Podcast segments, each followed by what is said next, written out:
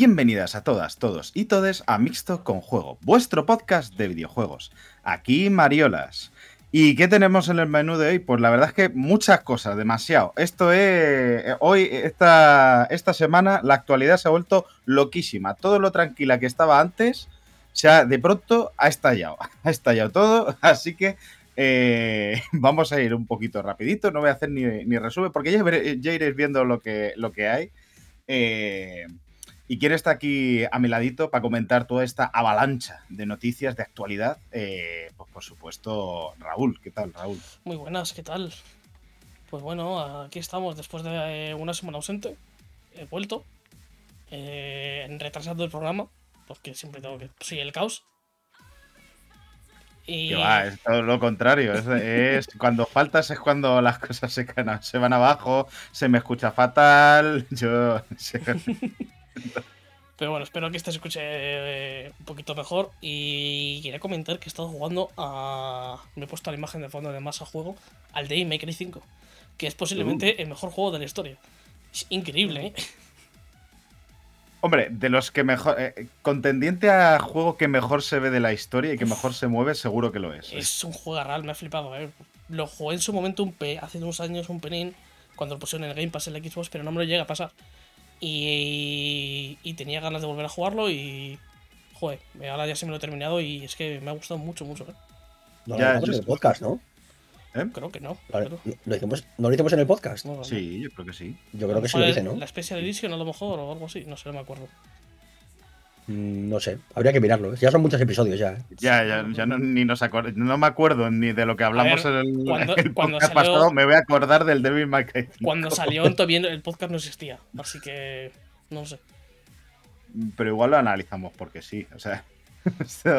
también antes hacíamos estas cosas. Bueno, eh, que es buenísimo el juego, ya está. Eh, es lo que quería decir.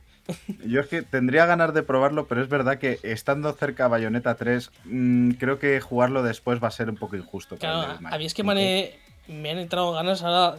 El Hacker Slash es un género que no había tocado mucho en general. Y, y pues he estado jugando este de 5 y me ha gustado mucho y posiblemente me ponga con los Bayonetta porque tampoco los he llegado a jugar bueno, te, puedo hacer una recomendación personal antes de entrar a Bayonetta. Mm, sí, claro. Prueba antes el Metal Gear Rising Revenge. También es otro que tengo pendiente. Solo que no me da tiempo a jugar tantos. Que el, el, Bayonetta, antes de Bayonetta. El Bayonetta 3. Vale, vale, pues que Bayonetta 3 sale en un mes, ¿eh? Te puedo hacer una recomendación, los todos por el culo. Sí, ese es el plan. Todos. Sí, eso, eso, va a ser lo uno. en el orden que, te dé la gana. Todos si empiezas con ese, pero bueno. que quién está que también aquí, pues esa voz que hoy es tan sensual, tan acatarrada, una, otra de las razones por las cuales hemos tenido que retrasar la grabación, pero que no pasa nada, lo, importante es la salud. Es Kerk, ¿qué tal? ¿Tú qué has estado haciendo estos días? pues eh, me he dedicado a un juego muy divertido que es eh, sudar en la cama mientras duermo, porque he estado con, una fiebre terrible, he estado bien malito, eh, tengo la voz esta de jazz ahora, que diría Phoebe en Friends, y, estado jugando a eso, a intentar no, no fallecer. Cántanos un poco con tu voz de jazz. No, no, no, no, no queréis eso. Eh, este podcast ya es bastante malo como para que encima yo cante. Bélica.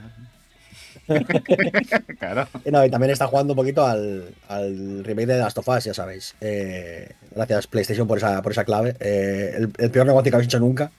Y mira que tenéis a Jim Ryan de jefe. ¿eh? Y el mejor negocio que puede hacer cualquier persona que te siga en Twitter porque los clips y es sonoro, vamos. Y luego los streamings en Twitch pues son muy divertidos, vamos. Los clips están trayendo... recomendación por si hay gente que escucha y no sigue a Kirk en, Twitch, lo cual me extrañaría, la verdad, porque creo que es el, no, el 100% de nuestros... Claro, lo que voy a decir, hay, alguien que, que escuche este, este programa que, que no venga de parte de Kirk. Sí, seguro que sí, hombre. Seguro que sí. Más gente de la que creéis, estoy convencido. Bueno, pues para esa, para, esa gente, a los dos, quiero decir, eh, pues les recomendamos que. Claro, a mi primo Julián. Eh, los dos o tres padres de Ubisoft que haya por ahí, que vengan a escuchar decir tonterías. Bueno, en realidad, claro, Phil Spencer, toda, toda la gente importante de la actualidad del videojuego, sabemos que nos escuchan y por eso nos odian sea, nos odian con toda la, fuerza de mil soles y por eso anuncian cuando no están. Aquí la gente importante nos escucha a todos. Eh, Phil Spencer, el Kimbo, eh, que lo del Patreon está regular, pero te queremos igualmente. El Bowser de Nintendo. Bueno. Yo es que creo que, nos escuchan con láser desde la NASA. O sea, no ya el podcast, sino que nos escuchan a cada uno en nuestra habitación cuándo vamos a grabar para, saber cuándo vamos a grabar. y, os han invitado, y os han invitado la. O sea, os han enviado la, el ponerse malo a los dos, porque se han puesto malos Raúl y, y Kerr. Yo no, no tengo pruebas, pero tampoco dudas. O sea, esto. Una conspiración judío-masónica, claramente. Pues sí. Eh, no voy a, quito lo judeo porque tampoco soy así antisemita, pero masónica seguro. Algo, algo hay. Eh, eso sí, el rayo gordo de enfermedad ha ido a Becker porque yo estuve malo solo esa tarde. Hombre, claro. Al día siguiente yo he estado. De hecho, me eché una siesta de tres horas y me levanté ya perfectamente. O sea, igual lo que estabas era cansado, ¿no? Pero, pero especialmente no, a ver, Raúl, vamos a destapar aquí el Raúl Gate. Que no fuese que no salieses la noche anterior, tuvieses un poquito de reseca.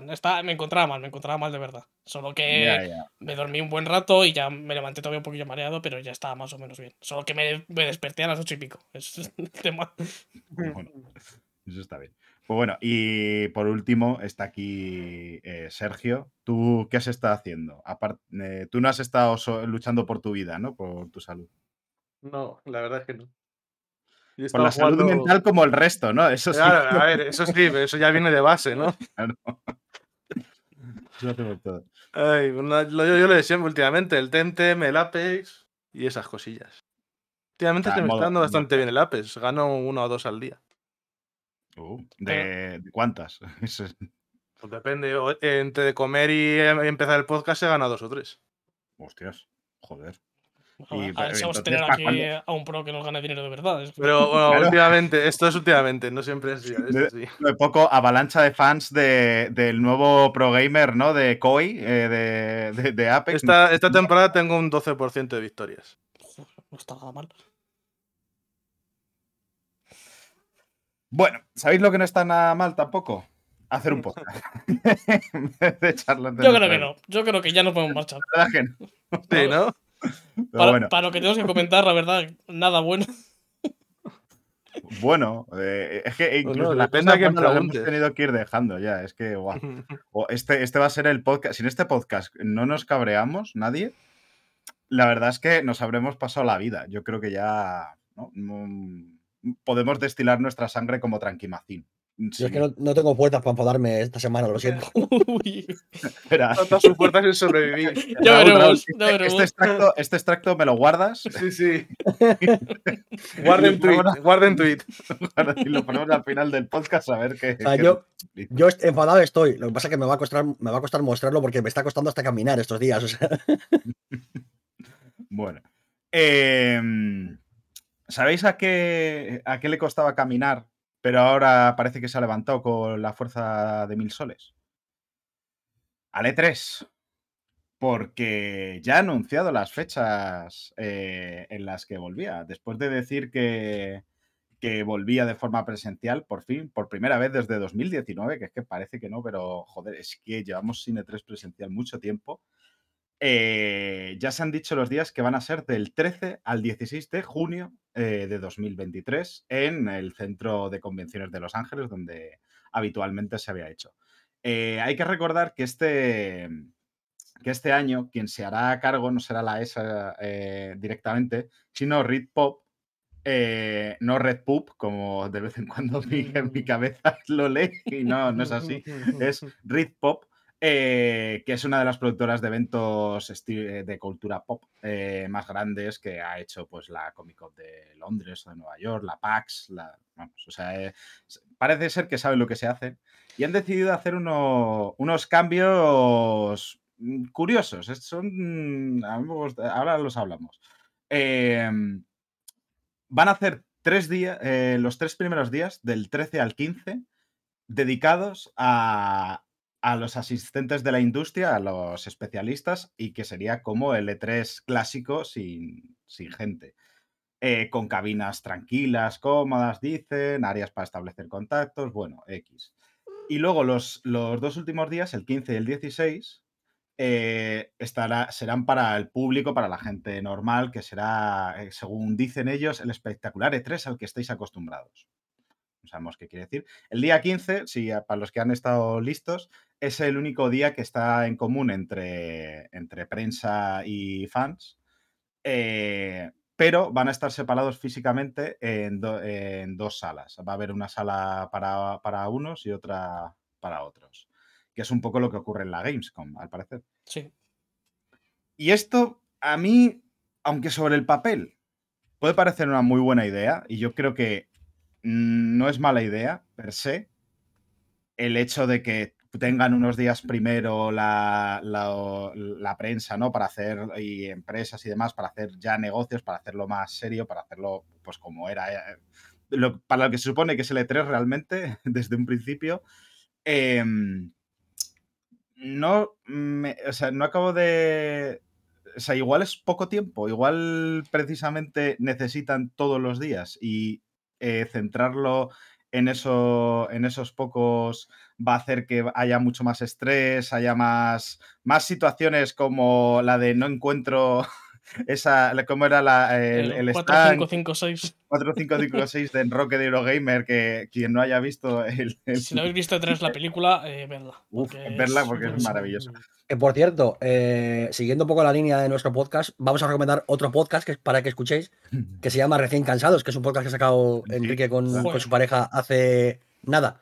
pues vais y lo escucháis. Porque es muy bueno, me, ha, gustado mucho. Está muy bien, está muy guay. No va de videojuegos, ¿eh? Esto es lo, esto es lo mejor. Sí, totalmente sí. Em, pero bueno, volviendo un poco a lo que decía. Eh, no sé qué opináis vosotros. A mí me da un poquito de miedo eso, de que no sea demasiado. Yo el problema que, veo. tiempo, que realmente le estés quitando tiempo a la gente para hacer lo que tiene que hacer o sea, la, idea de separarlo me parece bien, pero creo que hubiese sido necesario extenderlo, no reducirlo, la parte esta. Entonces, mm, yo... encima, un día sí que se van a estar solapando y aunque, y aunque vayan a estar separados físicamente, eh, mm, bueno, no sé, o sea, me surgen dudas, vaya, no, no, sé qué tal lo harán. Yo por ese lado no lo veo mal, es decir, creo que lo suyo era separarlo, eso ya se ha hablado los años últimos años que se ha realizado y tal, que, que, era un desastre cuando estaba todo junto. Y lo de los pocos días, también es que el E3 es mucho más pequeño de lo que era antes, es decir, no está Sony, no está Electronic Arts, Microsoft tiene sus movidas aparte también. Así que al final no. Yo creo que dos días sí que debería tener tiempo la prensa para poder eh, visitar la mayoría de stands. justo lo, iba a lo estaba mirando ahora. En otros años, por ejemplo, en 2018, la prensa tuvo 12, 13, 14 de junio. O sea, la prensa tuvo tres días. Mm. Yo... que tiene pinta que se mantienen los tres días para la prensa y luego añaden días para la gente normal, ¿no? De acceso a. Yo lo que veo peor para de esto es que siga siendo el Convention Center, porque si hemos cualquier persona que haya escuchado a la prensa hablar del sitio y demás. Más de una vez se han quejado, sí. Es que es un sitio muy pequeño y que tienen siempre problemas de que no encuentran bien las cosas, de que no es un sitio apropiado para hacer un evento de esa magnitud. Pero Con este año veremos a ver si era culpa del evento, o sea, de la ESA, o si era culpa de la instalación. Pues igual es que la ESA era tan mal organizando que te hacían el lío ellos, ¿sabes? Igual está bien montado el sitio y era culpa de la organización. Este año que se ocupa una empresa en teoría experta en organizar eventos, veremos a ver cómo lo hacen. Mm, es un poco la prueba de fuego, ¿no? Para este 3. Va a ser esta vuelta. Depende de cómo salga esto. Yo creo que eh, tengo la sensación de que es un poco el, Final Fantasy de, del E3, ¿no? Vamos a poner todos los huevos en esta cesta y como se nos caiga la cesta, no hay más huevos. Entonces, eh, a ver qué pasa. A ver qué pasa porque es que después de la pandemia volver a montar un evento presencial de esta magnitud, que tenga la mm. misma. Eh, el mismo empaque que el E3 original, es prácticamente imposible. Hay que reinventarse. Y yo no sé. Yo no sé si las mejoras que pretenden implementar eh, son suficientes para volver a poner al E3 en, su lugar o en algún lugar en concreto. Eh, entonces, no sé, a mí me da un poco de pena porque yo soy pesimista por, por estas cosas. Y a mí me gustaría que volviese el E3, porque le tengo mucha nostalgia, la verdad. Bueno, al menos este año lo tenemos. Que Eso, eso, ya es algo que nos quedamos. Lo que hay que ver es si realmente esto es eh, el último estertor o el resurgir de entre sus cenizas, ¿no? claro, también, hay que recordar que lo que es la competencia de tres, que es la pantomima esta del Geoff, eh, eh, está en su peor momento, sinceramente. La verdad es que sí. La verdad es que sí, ha recibido bastante golpe. O sea, a ver, a ver la que nos tiene preparada. Yo, lo que me da un poco de pereza de esto es la, la pataleta o sea, como salga bien el E3, la pataleta de Geoff puede ser entre graciosa y temible, ¿eh? O sea, te va a hacer gracia los primeros tweets de enfurruñado como la este, pero cuando siga dando la turra, vamos a estar. Cuando empieza a hacer los spoilers de todo. Eh. Sí, sí, cuando, se convierta, cuando se convierta de Real Insider Geoff, porque además el cabrón no, no será capaz sí, sí, no, no, es que este, este, no, este sería de Geoff Insider o algo así. De Geoff, sí. ¿De quién seréis? ¿Quién, será, ¿quién será? ¿Quién será? Una, foto suya en, una foto suya en invertido, es de... Ah, ah, bueno, a ah. ver, si coló para R. Rajoy, ¿por qué no va a colar para Geoff? Eh, G. ¿no? Es como la de. Mm. No sé quién será. Hay tantos tiene que haber tantos en la industria con ese apellido. podría ser cualquiera.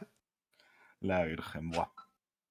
Pero bueno, sí, a ver qué tal sale. Yo sí que le tengo ganitas de, volver a verlo. Siempre, hace, siempre hay ganitas de tres, yo creo. Sí, porque además, bueno, como nosotros no somos prensa de videojuegos per se, mm. no nos vamos a tener que ir y comer ningún marrón. Es un poco de, bueno. no, pues no, no, esto hay que intentarlo, hay que tirar a ver, si, a ver si cuela y nos vamos a Los Ángeles. Eh. A mí, como influencer, si una marca me quiere llevar al E3, estoy más que dispuesto. Corresponsal en Los Ángeles. Mira, a lo mejor Los Ángeles está un poco lejos y se nos va de presupuesto. Pero la Gamescom. Que nos manden.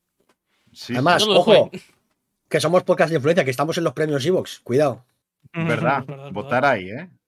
que igual cuando salga esto ya es, un poco tarde. Es verdad que son los premios de la audiencia, que es en plan, eh, es como, como cuando en un talent show vota, vota el público, es como, bueno, ¿qué criterio tiene el público? Ninguno, ¿no? En concreto, pues, eh, pues es un poco eso, pero estamos ahí. También es cierto que, en la lista de todos los que para, hay para votar he votado a nuestro podcast y también he votado al Nexo porque obviamente es mucho mejor podcast.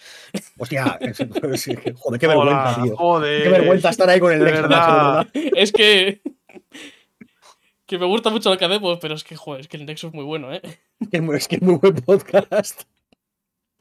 Pero no estaba el reloj, por ejemplo, ¿eh? No. Ni anti-hype. Hombre, anti-hype también me imagino porque ha estado mucho tiempo parado. Sí, me digo yo. Yo, no es por Pero realmente, si queréis, hacemos un podcast de recomendar otros podcasts, ¿eh? Que creo que no. estoy, estoy a tres carajillos de empezar. Bueno, en realidad ya lo es. O sea, dentro de lo que queremos hacer, de la carcasa de, hablar de videojuegos, está el podcast de recomendar otros podcasts. Esto es, así. Pero bueno. Em, otra gente que lo está intentando, por así decirlo, está haciéndolo con todas sus fuerzas, es Netflix, que si bien ya lleva un tiempecito adquiriendo o eh, haciendo tratos con, con desarrolladoras eh, externas eh, y ha sacado juegos bastante interesantes, la verdad. El Point P, la verdad es que está bastante guay y, ha conseguido cositas interesantes para su catálogo. Eh, pues ha decidido mm, apostar todavía más fuerte y fundar su propio. un, estudio interno para desarrollar videojuegos. el cual estará fincado en Helsinki y tendrá a Marco Latica, Lastica, perdón, espero haberlo pronunciado medio bien, que es antiguo vicepresidente de Zinga y fue desarrollador en EA y va a estar ahí como director de, lo que sea el juego que vaya a sacar.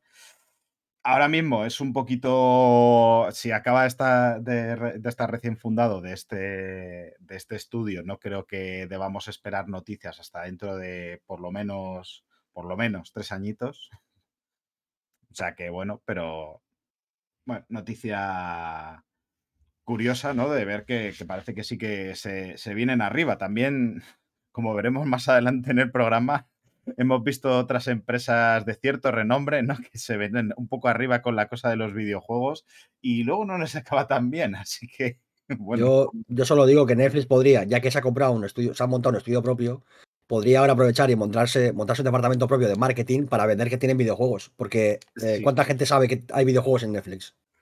Creo que era como un 10%, un uno, o sea, una, cosa, una, cantidad ridícula de gente la que sabía que tiene acceso a videojuegos. Pues mi madre aún no sabe pronunciar Netflix. ¿Tú te crees que mi madre va a saber entrar a los juegos de Netflix? Que dices como, como si en el departamento de marketing para esto y no para el resto de cosas. Bueno, sí, a ver. Pero es que es muy loco, es que está, está como. Está como oculto, está, como escondido, no sé. Parece que les da vergüenza tener juegos y está ahí como. En la, aplicación del móvil no está escondido tampoco. Es el icono acá está al lado del de home. Tienes el home y el siguiente es en los juegos. Claro, porque es lo primero que miras, eh, los iconos de abajo, no, no la lista enorme de cosas que aparecen en tu cara. Eh, es, complicado venderte los juegos cuando, cuando tienes eh, un menú aparte que luego te lleva a la historia, que luego te vuelve al juego. Es un puto Cristo. Está fatal montado. Sí que, sí que es verdad que deberían haber hecho como hacen otras compañías cuando actualizan y meten una cosa así importante en la app de tener un tutorial, un tutorial según actualices. Estaría guapo, ¿no? Decirte, oye, ¿sabes que tenemos esto? Pero no han hecho eso, ni un poco. Deberían haberlo hecho, sí. Y hay un catálogo relativamente majo de cosas, ¿eh? Simplemente, tienen un par de juegos curiosos. Con simple poner un tab eh, en la aplicación de decir, oye, estos juegos están, ¿sabes? A la vez que series, películas y demás. Es que, es que, eh, es que sería actualizar y según entras eh, después de actualizar, que te ponga una ventanita de diálogo que diga, hey, ¿sabes que tenemos juegos? Y que apunte al icono. Ya está. Pero es que no han hecho ni eso los cabrones. No recuerdo yo que lo hicieran, ¿no? No, no, no, ya te digo yo que no. Pero sin embargo, se están dejando. O sea, eso es un poco. por eso la estrategia es un poco extraña. Porque creo que sí que que, sí, que, van un poco intentando por, por lo bajini, ¿no? Que, que, mm, que, no se sepa tanto para tampoco generar más hype del que deberían, aunque están apostando a nivel de, pues eso, de, dinero, joder, que han, pagado a, Peña como lo, o sea, han comprado a la Peña de, de Free, ¿sabes? Que es como, joder. Yo lo que creo eh. es que Netflix lo que va a hacer es reconvertir su modelo de negocio porque el tema del streaming no le está yendo bien están perdiendo muchos usuarios y tal, y, la gente cada vez está más desconectada con el tema del streaming. Y creo que su objetivo es convertirse en parte, o sea, en una multidisciplinar que se meta a los videojuegos en plan como editora, como publisher o lo que sea, ¿sabes? Y, tirar de ahí también, o sea, porque claramente va a necesitar eh, sacar dinero de más sitios para poder mantener todo el tinglado. Sí, una de las cosas que, va, que vamos a ver en este programa, que vamos a analizar bastante, es Peña intentando meterse en el mundo de los mm. videojuegos para diversificar sus activos. Ahora vamos a ver otro par de casos bastante menos divertidos que los de... Maneras, Netflix yo creo que, o sea, lo ha intentado, pero no le ha salido todo bien, porque en, las conferencias estas que hace todos los años para presentar nuevas series y películas, este año ha hecho una de juegos, que presentaron unos cuantos en la Ubisoft sacó también que tenía acuerdos con Netflix. Me pasa que la gente del mundo del videojuego parece que no está entrando en, en, el juego que quiere Netflix, ¿no? Pero... A, ver, yo es que tengo una cierta teoría, que es este, esto es completamente eh, em, completamente hipotética, es, eh, no, me baso específicamente en nada, pero, pero bueno, a ver, qué, a ver qué os parece. Y es un poco que creo que Netflix estaba intentando ver qué tal evolucionaba lo del juego en streaming, precisamente por esto, y empezó a meterse en esto eh, de aquella manera para ver si tenía cierto futuro y ahora otra de las noticias que vamos a ver es un poco que ha salido lo del streaming un poquito regular por ciertas cosas y ahora está intentando ver cómo, cómo reconducirlo. es que la versión de juegos de Netflix siempre han sido de descarga, nunca ha sido de streaming. Por eso, pero que querían hacer el salto no sé, no lo tengo yo tan claro. Empezaron un poco con esa idea de decir, oye, nos vamos a ir metiendo, vamos a ver qué tal evoluciona lo del streaming y, eh, nos y ya empezamos más fuerte con esto. Y al ver que ha hecho volantazo, pues que creo que se les ha podido trastocar un poquito los planes y por eso no lo anuncian tanto. No sé, es, pura hipótesis y seguramente nunca lo sabremos qué pues pasó de verdad. Yo, mira, yo pienso que, que de hecho están siendo más o menos inteligentes porque uno de los problemas que tiene la industria de videojuegos es que es muy difícil entrar. Es decir, ya lo hemos visto con Stadia, que incluso yendo con, con bastante fuerte, otro, otros muchos tipos de servicios o de incluso videoconsolas y atrás eh, o demás, cuesta mucho entrar dentro. Es algo, de, algo, algo difícil, entonces creo que están intentando hacer una aproximación un poquito más lenta, más cuidada, sin invertir demasiado dinero en algo que se puede ir al garete. Entonces, ahí creo que no lo están haciendo del todo mal. estoy de acuerdo en que, lo están haciendo una entrada un poquito mejor. O sea, más que que sea difícil, es que tienes que tener claro que tienes que generarte un nombre, que es que al final esta es una industria y que... Tienes una competencia muy alta, es que es el, es el tema que, que entrar de nuevas con todo lo que está establecido ya, yo creo que es, complicado y, joder, solo hay que ver mm. a la Epic Store que sigue regalando juegos gratis porque aún le cuesta hacer competir contra Steam y, y me va a costar muchos más años aún. Y están tirando una cantidad de dinero infinito a, a ese proyecto. Sí. Sí, claro, lo que pasa es que son, son temas diferentes en ese sentido, porque sí que es verdad que Netflix está haciendo bien metiendo el pie en la piscina antes de tirarse de bomba para ver cómo está el agua. Pero el tema de Epic es diferente porque Epic tiene que arrebatar el, mercado directamente al, monopolio de Steam en juegos de PC, que es básicamente la única referencia que existe. Entonces, eh, porque, porque lo que existe es eh, Google Games, que es marginal y de hecho pierde dinero y es muy probable que acabe cerrando porque porque mm, no creo que le interese demasiado a, a CD Projekt mantenerlo. Eh, dos launchers más que están integrados en Game Pass, están integrados en Steam, están, integrados en otros lados. Y sí que es verdad que la estrategia de, Epic es ir a pérdidas porque no le queda otra para arrebatarle mercado. Y se supone que dentro de dos, tres años, eh, como máximo, estaba estipulado ya que iban a, presentar ganancias. Pero yo estoy con, yo estoy con Raúl, creo que la estrategia de Netflix es buena, creo que es ver un poco cómo están las aguas, cómo están de turbias o no, y, hacer un catálogo eh, como muy, muy curado, muy seleccionado y tal, que, está bastante guay. Y sobre todo que es algo que no te cuesta dinero, porque es algo que ya tienes. Mm. Entonces, creo que por ahí pueden luego, lo que digo, diversificar, convertirse en publisher. Tienen un nombre ya, lo trae Netflix, digamos. Si consiguen tener un. Cierto, el renombre que tiene, digamos, en, entre comillas, en las series a los videojuegos, creo que pueden tener una buena baza para poder traer cosas y que, que su nombre simplemente ya arrastre ventas. Veremos a ver qué pasa. Sí, es eso, y hacer una estrategia de ir más poco a poco. Igual que, por ejemplo, Apple está haciendo más o menos lo mismo. De ir a Apple Arcade, ir metiendo juegos poco a poco y no intentan dar como un paso muy grande de golpe en el que haya que invertir mucho dinero y en el que pueden arriesgar a, perder, a perderlo. Van eso, más, con más calma. Y creo que, que sinceramente me parece una buena estrategia dentro de a, lo mejor en vez de, tener si una distribuidora grande en tres años, a lo mejor lo es dentro de siete. Pero de dentro de siete seguro que lo es. Dentro de, si fuese a una estrategia a corto plazo, podría serlo o no. Al, ser a más largo plazo, tienes más garantías de que te pueda funcionar. Sí, sí, que creo que Netflix es la idea que tiene, ¿no? Que te vaya sonando el nombre y que, y que lo relaciones también con los videojuegos, ¿no? Que no solo lo relaciones con, con las series para estar ya dentro del mundo y que no te dancen un juego AAA y digas, uff, un AAA de Netflix, esto es que están intentando hacer, ¿no? Que ya tengas el nombre un poquito en la cabeza. Y pero Apple yo no tengo, no sé si no tengo la sensación de que quieran ir más allá de juegos de móviles. ¿eh? A ellos con, con tener ahí una, serie de juegos para móvil para Apple, yo creo que ese era subjetivo, ¿no? No, no, no tengo claro que quieran ser un publisher de AAA de consola.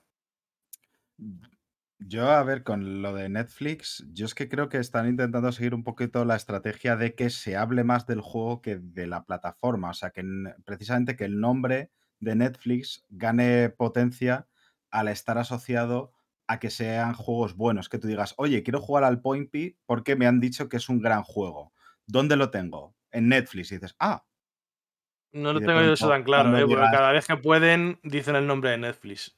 siempre, lo van a, decir, pero si te fijas no es tanto de mm, em, vente a Netflix que vas a tener todo esto, sino el de el que se diga, oye, vamos a eh, mira este juego, eh, ¿Dónde lo puedes jugar? En Netflix. O sea, es un poco cambiar el, orden de, las, de, los factores, que, es, que creo que es bastante inteligente y que precisamente ahí en la estrategia de ser más curado eh, tiene más sentido, que es un poco como HBO le ha ido quitando eh, protagonismo en, en, este, que tú dices, joder, no es tanto voy a ver qué tiene HBO, sin la de, joder, esta serie tan buena que me dicen, Succession, ¿dónde está? En HBO. ¿Dónde está El Pacificador? En HBO. O sea, es, siempre es buscar la serie buena, que me han dicho que es muy buena, y entonces preguntas, ¿dónde es? Aquí. Y entonces es cuando vas asociando ese nombre a calidad. No sé. Amazon Prime, de hecho, ha hecho lo mismo también. Claro, por eso. O sea, creo que es una, que es una estrategia que es como ha visto que su competencia le ha quitado... Eh, eh, renombre precisamente en la guerra de, de, plataformas de streaming de series y demás. Y creo que ahora es un poco como pretende intentar meterse en el mundo del videojuego y no me parece una mala estrategia, vamos, un poco... Como estrategia buena, pero yo no tengo claro que Netflix esté haciendo eso, la verdad. Porque siempre cuando ves la conferencia de, por ejemplo, de Ubisoft, mm, te dicen, tenemos un acuerdo con Netflix. No te dicen ni de qué es el juego. Tenemos un acuerdo con Netflix para sacar juegos con ellos. Entonces te ponen antes el nombre de Netflix que el nombre de una saga. Para que luego digas esa saga está en Netflix. Entonces no tengo, es una buena estrategia, sería una buena estrategia para llevar, pero no tengo claro que Netflix la esté siguiendo, porque Netflix yo creo que todavía piensan que su nombre vale más que las mm. sagas de videojuegos. Pero es que eso, por ejemplo, es lo que. O sea, yo lo estoy diciendo en contraposición a, por ejemplo, lo que ha hecho Stadia, que Stadia era como la de vente a Stadia, vente a Stadia, que es el futuro, es tal, no sé qué. Mira qué juegos vas a tener, pero los vas a tener que comprar, por cierto. Pero siempre era Stadia, Stadia, Stadia. Aquí es un poco. Sí, evidentemente, van a publicitar. Oye, en Netflix tenemos videojuegos, pero era lo que estamos hablando antes. Tampoco lo publicitan tantísimo y que la gente que está interesada en videojuegos escucha antes el juego, yo creo que el dónde está en muchos casos. O sea, que es, es, que lo, es lo que te digo, cuando el evento que hacen todos los años, tienen una conferencia, antes era una conferencia dedicada a series, una conferencia dedicada a pelis. Este año ha habido series, pelis y juegos. Coño, pero en ese evento es normal. Pero quiero decir, en ese evento es normal que lo hagan. Yo digo de manera más general. En ese evento, claro que van a decir, oye, vente a Netflix porque tenemos esto. Ahí es lógico, pero en, general creo que no lo están siguiendo este. Y que e iría por el rollo de hacer un catálogo más curado, vamos, que es eh, más de mayor calidad, priorizar la calidad con respecto a la cantidad. Pero bueno, eh, a ver qué tal. Esto todo es mucha futurología, ¿no? Es a ver qué tal evoluciona, a ver qué empiezan a diseñar y qué empiezan a hacer. Aquí información no, pero fliparnos con lo que puede ser. Inventarnos cosas todas las que quieras. Hombre, esto, es lo bueno. Em, Iba a decir, si quieres información, vete al telediario, pero claro. La verdad que con cómo está ahora mismo Televisión Española, por eh, ejemplo, está la cosa mal. Hay un programa, hay un programa que para informarse es maravilloso. Se llama mm,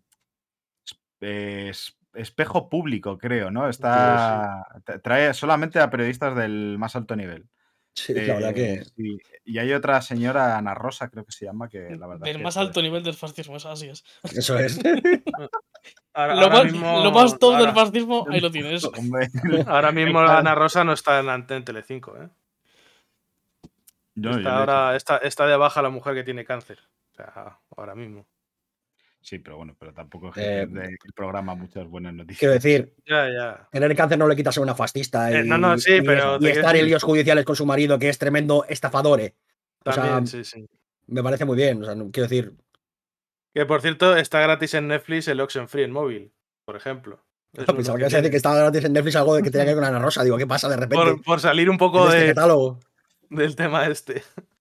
Es un juego que yo no lo he jugado, pero tiene bastante buenas opiniones siempre. El Oxenfree, la puta hostia. La hostia. Y hay otro, he visto que tiene otro que se llama Gatitos Explosivos, que no sé de qué irá, pero. el es, eh, es, un, juego de mesa. Estamos en un juego de mesa. Sí. El pues Kittens está bastante guay. Sí, el, juego de mesa mola mucho. Sí, sí. Así que si tenéis la app de móvil de Netflix, pues echarle un vistazo. Ahí. Bueno, está también Into the, Into the Bridge, también, creo, si no recuerdo mal, que es eh, otro juego de RAL. De eh, Stranger Things hay un par de cosas que te interesa la serie. Precisamente igual no son los mejores juegos, la verdad. No. no. Pero, tiene un poco de todo, vamos. habrá igual 20, 30 juegos y habrá sobre todo 4, 5, 6 bastante interesantes. Y que si ya estás pagando Netflix, realmente los tienes. Claro, claro ahí Ese es el tema. Pues bueno. Por, mucho que eh, Netflix se empeñe en que no pagues más, porque tremendas políticas con los precios y las otras compartidas que se llevan, ¿eh? la verdad que ¿Sabes quién también son bastante cracks haciendo cosillas? Eh, haciendo nuevos programas y demás. Pues, por ejemplo, Sony. Porque ha, anunciado que el programa de recompensas PlayStation Stars eh, se va a estrenar en Europa el próximo día 13 de octubre. O sea, dentro de unos poquitos días llega aquí a Europa, que es el último jueves que viene. Porque ya está, ya está disponible en Asia, en Norteamérica y a día de hoy que estamos grabando, que es 4 de octubre, mañana, 5 de octubre, empieza en Sudamérica. Eh, este programita, el de PlayStation Stars, que bueno, ya lo comentamos hace, hace unos pocos programitas, mm, em, va a ser gratuito, se puede unir cualquier usuario con una cuenta de PlayStation Network, no hace falta tener el Plus, aunque la gente que tiene el Plus va a tener ventajas adicionales. Y la cosa es que, bueno, que se podrá acceder a través de la, la PlayStation App de iOS y Android eh, o también desde la página web de PlayStation.com. Eh, aparte de que, bueno, intentarán meterlo a consolas en un futurito. Eh, la cosa es que este programa de, es un sistema de recompensas en el cual se podrán obtener premios completando distintas actividades. Hay algunas mensuales, otras exclusivas cuando consigas determinados trofeos o siendo el primer jugador de una región específica en alcanzar un platino de un título popular. Eh, este tipo de cosas. Y estas recompensas pueden ser de dos tipos, puntos de fidelidad que se podrán canjear por o saldo de la PSN o coleccionables digitales exclusivos, aquí vamos a hablar después, o algunos productos de la PlayStation Store. Eh, Además, los usuarios del Plus, por ejemplo, una de las ventajitas que tiene es obtener eh, puntos de fidelidad al comprar el la Y el segundo tipo eh, de recompensas son los coleccionables digitales, que estos, si suena mal, si suena a NFT, eh, pues al parecer dicen que no, dicen que no son NFTs, que no utilizan la tecnología blockchain y que no se van a poder vender, que son simplemente representaciones digitales de elementos apreciados por los fans de mm, PlayStation. modelos 3D, vamos. Vamos, sí, exactamente. Pero que no son NFTs, que es simplemente coleccionable mm. digital, vaya. Lo cual, pues bueno, pues no está nada mal. Eh, mm, que va a haber cuatro niveles posibles en función de los hitos que se alcancen y demás. Cuanto mayor sea tu nivel, más ventajas y recompensas se pueden obtener. si todo esto, si alguno tiene Xbox o Microsoft, Microsoft tiene una cosa muy parecida que es el Microsoft Rewards, que es mm. básicamente lo mismo. Si lo, si lo habéis visto, es igual. Recompensas semanales, recompensas mensuales, eh, puntos por gastar en la de Store o sea, es que básicamente lo han copiado del Microsoft Rewards. Sí, es lo mismo que dije cuando hablamos, cuando lo anunciaron. Eh, trabajar gratis. Para mí esto es trabajo. Es decir, que me pongas unas cosas para conseguir cosas, que tenga que hacer cosas para que me des cosas, es trabajo. Eh, Jim Ryan, tengo una edad para tener deberes ya, ¿eh? Tiene lo de Microsoft Rewards igual, me, me, parece que es literalmente trabajar eso. Ya no vengo del, ya no vengo del cole y me pongo a jugar con la Play, ¿eh? Respétame. Joder, si yo no sé, yo con el reward sin intentarlo mucho, algo, un par de brillos saqué y un par de meses de Game Pass con eso, gratis con eso me saqué. No sé. a mí no me gustan porque, o sea, entiendo que hay gente a la que les viene muy bien, en plan, gente que tiene muy poco dinero, por ejemplo, y con, la, y con los rewards de Microsoft se puede pagar a lo mejor un mes del Game Pass y tal. Pero son, son técnicas que me generan mucho estrés porque mm, van a lo que van van a turbofidelizarte, van a atraparte en su, en su ecosistema, van a dejarte ahí, digamos, todo el rato dando vueltas en círculo, tanto el Rewards como la de Sony. ¿eh? Todo este tipo de, de, mecánicas de gamificación de las suscripciones y tal, no me gusta mucho por conceptualmente, digamos. Luego lo que digo, entiendo que hay gente que tiene poco dinero y que se puede sacar una suscripción del Game Pass por, por el reward y lo entiendo, entiendo que entran al juego y tal, pero en general no me gusta nada este tipo de cosas. Y que además abre, abre una posibilidad de hacer cosas bastante turbias. Es decir, pueden ser cosas del estilo.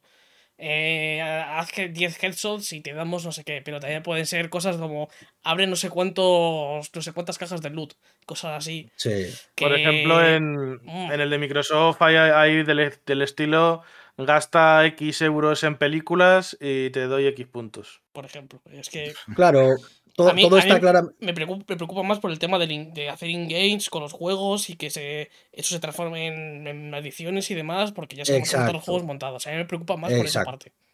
Esa es, la parte que, conceptualmente me preocupa mucho de este tipo de, de, mecánicas de, recompensa y tal. Eh, el hecho de eso, de cierto tipo de engage que roza la adicción, que tiene un peligro de acabar consumiendo más de lo que, de lo que vas a consumir simplemente por unas recompensas y tal, y, como que es un juego un poquito, un poquito peligroso para el usuario, aunque eso, aunque lo que digo, entiendo que hay gente que le, que le viene muy bien y tal. Pero a mí, a mí no, y además, menos cuando pasa como con Sony, que no sé si está apuntada la escaleta, no te va a engañar, pero ya ves la que salía con lo del tema del, de tener. Eh, servicio premium de atención al cliente. En plan, vas antes en la lista. ¿Qué es esto? Sí, básicamente de los cuatro niveles que ha comentado Mariolas, cuanto más alto estés en el nivel, antes te van a atender en atención al cliente. ¿Qué es, este, qué es, esta movida de, tier de compradores? ¿Por qué tengo yo menos derechos que tú? ¿Porque compro menos juegos? ¿Porque gasto menos dinero? Aparte que para subir de nivel, básicamente tienes que conseguir trofeos y gastar dinero en la store. o sea que básicamente, más dinero tengas, más dinero gastas, más alto estás en el nivel. Claro, a mí eso es lo que me raya, eso es lo que no me gusta de, este tipo de, sistemas. No me gusta, ya te digo, en, ningún caso. En el caso de Sony encima ya empieza mal. Porque Sony, eh, si algo sabe hacer, es coger una idea y hacerla peor. Es la verdad que se le da de lujo. Pues son unos desgraciados. No sé, a ver si con suerte, con el backlash que ha habido en redes sociales y tal, dan marcha atrás en este tema de la atención al cliente, la verdad. Bueno, pero es que al final es lo que dice lo que dice Raúl, que al final estás un poco a expensas de que la empresa quiera, no quiere hacer el mal. Y ya sabemos lo que pasa con las empresas, que le gusta mucho hacer el mal. Y es que y más con la bolsita que lleva PlayStation.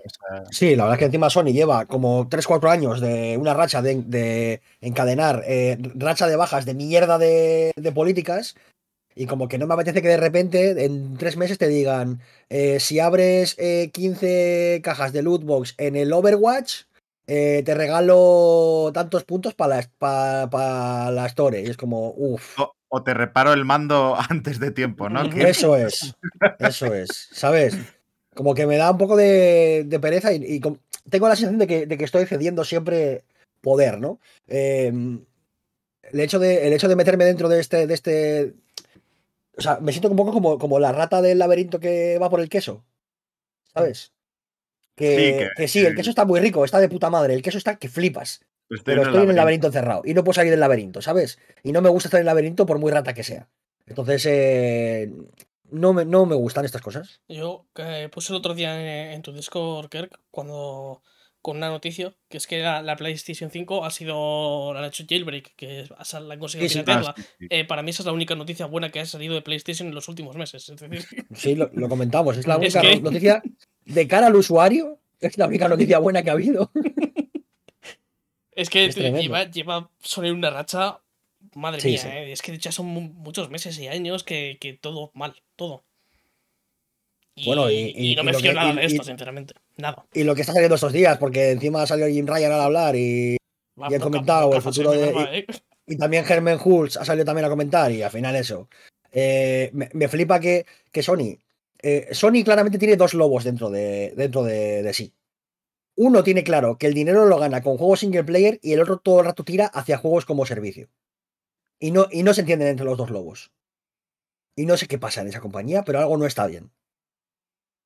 Algo no está bien, porque no puede ser que tu dinero salga de los juegos single player y tú todo el rato quieras eh, meterle por el gaznate a tus usuarios juegos como servicio. Es que además lo han dicho literalmente así, que, que lo que más dinero genera son los juegos single player. Y están diciendo que, van a hacer, que van a invertir más en juegos como servicio y que además van a salir día uno en PC y en PlayStation. Eso lo han, dicho hoy mismo. Yo es, que, no, os parece que es un poco mm, como querer invertir ahora en las .com, ¿sabes? O sea, es como la de, me han dicho que esto está guapísimo, es la de, no, si esto, eh, esto ya está pasado, Jim, o quien sea. o sea el, el, lobo, ¿no? Que está diciendo por eso, es como la de, pero que o sea, mm, mírate un poco tu valor, mírate un poco eh, el nombre que te has hecho, fíjate en, otras empresas que estén haciendo la misma teja como tú, como por ejemplo Nintendo, que Nintendo también gana la mayoría de su dinero y no poco precisamente con juegos single player. Quiero decirte, el, querer hacer ahí es un También es que Nintendo tiene poca alternativa porque es un multijugador, es una puta mierda.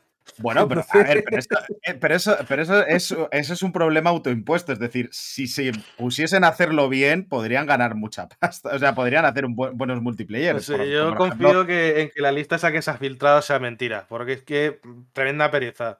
Entre juegos como servicio, juegos de miedo y cosas así, pues que de todo lo que había prácticamente no me interesaba nada. Y, pues eso me suele interesar bastante. Yo te digo una cosa, yo espero que sea verdad, porque podría ser peor. o sea, eh, con esto, esto lo puedo aguantar. Yo, es que no lo tengo tan claro. ¿eh? De, los 12 cosas que había, me interesaban dos a lo mejor. Cuando Sony me suele interesar bastante lo que hace. A ver, yo A mí me da un poco de raya porque si, si tenía una identidad Sony hasta ahora, era un poco el triple A single player eh, story driven que se llama, ¿no? Como guiado por. O sea, como muy. Muy narrativo, muy. Muy de guion, muy de historia. Y era un poco su identidad, era un poco el rollo de. Te pueden sacar mejores cosas en la competencia, te pueden sacar mejores consolas, te pueden sacar mejores servicios, pero los juegos están aquí. Los juegos que quieres jugar están aquí. Estos son los juegos que quieres jugar. Quieres jugar al puto God of War, quieres jugar al puto Horizon, em, quieres jugar a, lo que sea. Y ya se están alejando de eso, que es precisamente lo que les da dinero. Y que es que además es que no les ha ido nada mal con eso. Es que ya no solo por dinero, sino a nivel de críticas, es que llevan, llevan como así una década, en el que año, año que es eh, año de Sony, año que tiene mínimo un juego de más de 90 Metacritic. Y, candidatos al GOTI. Bueno, el God of War no ha salido todavía y ya se está hablando de que va a ser eh, candidato para pelearse el Elden Ring.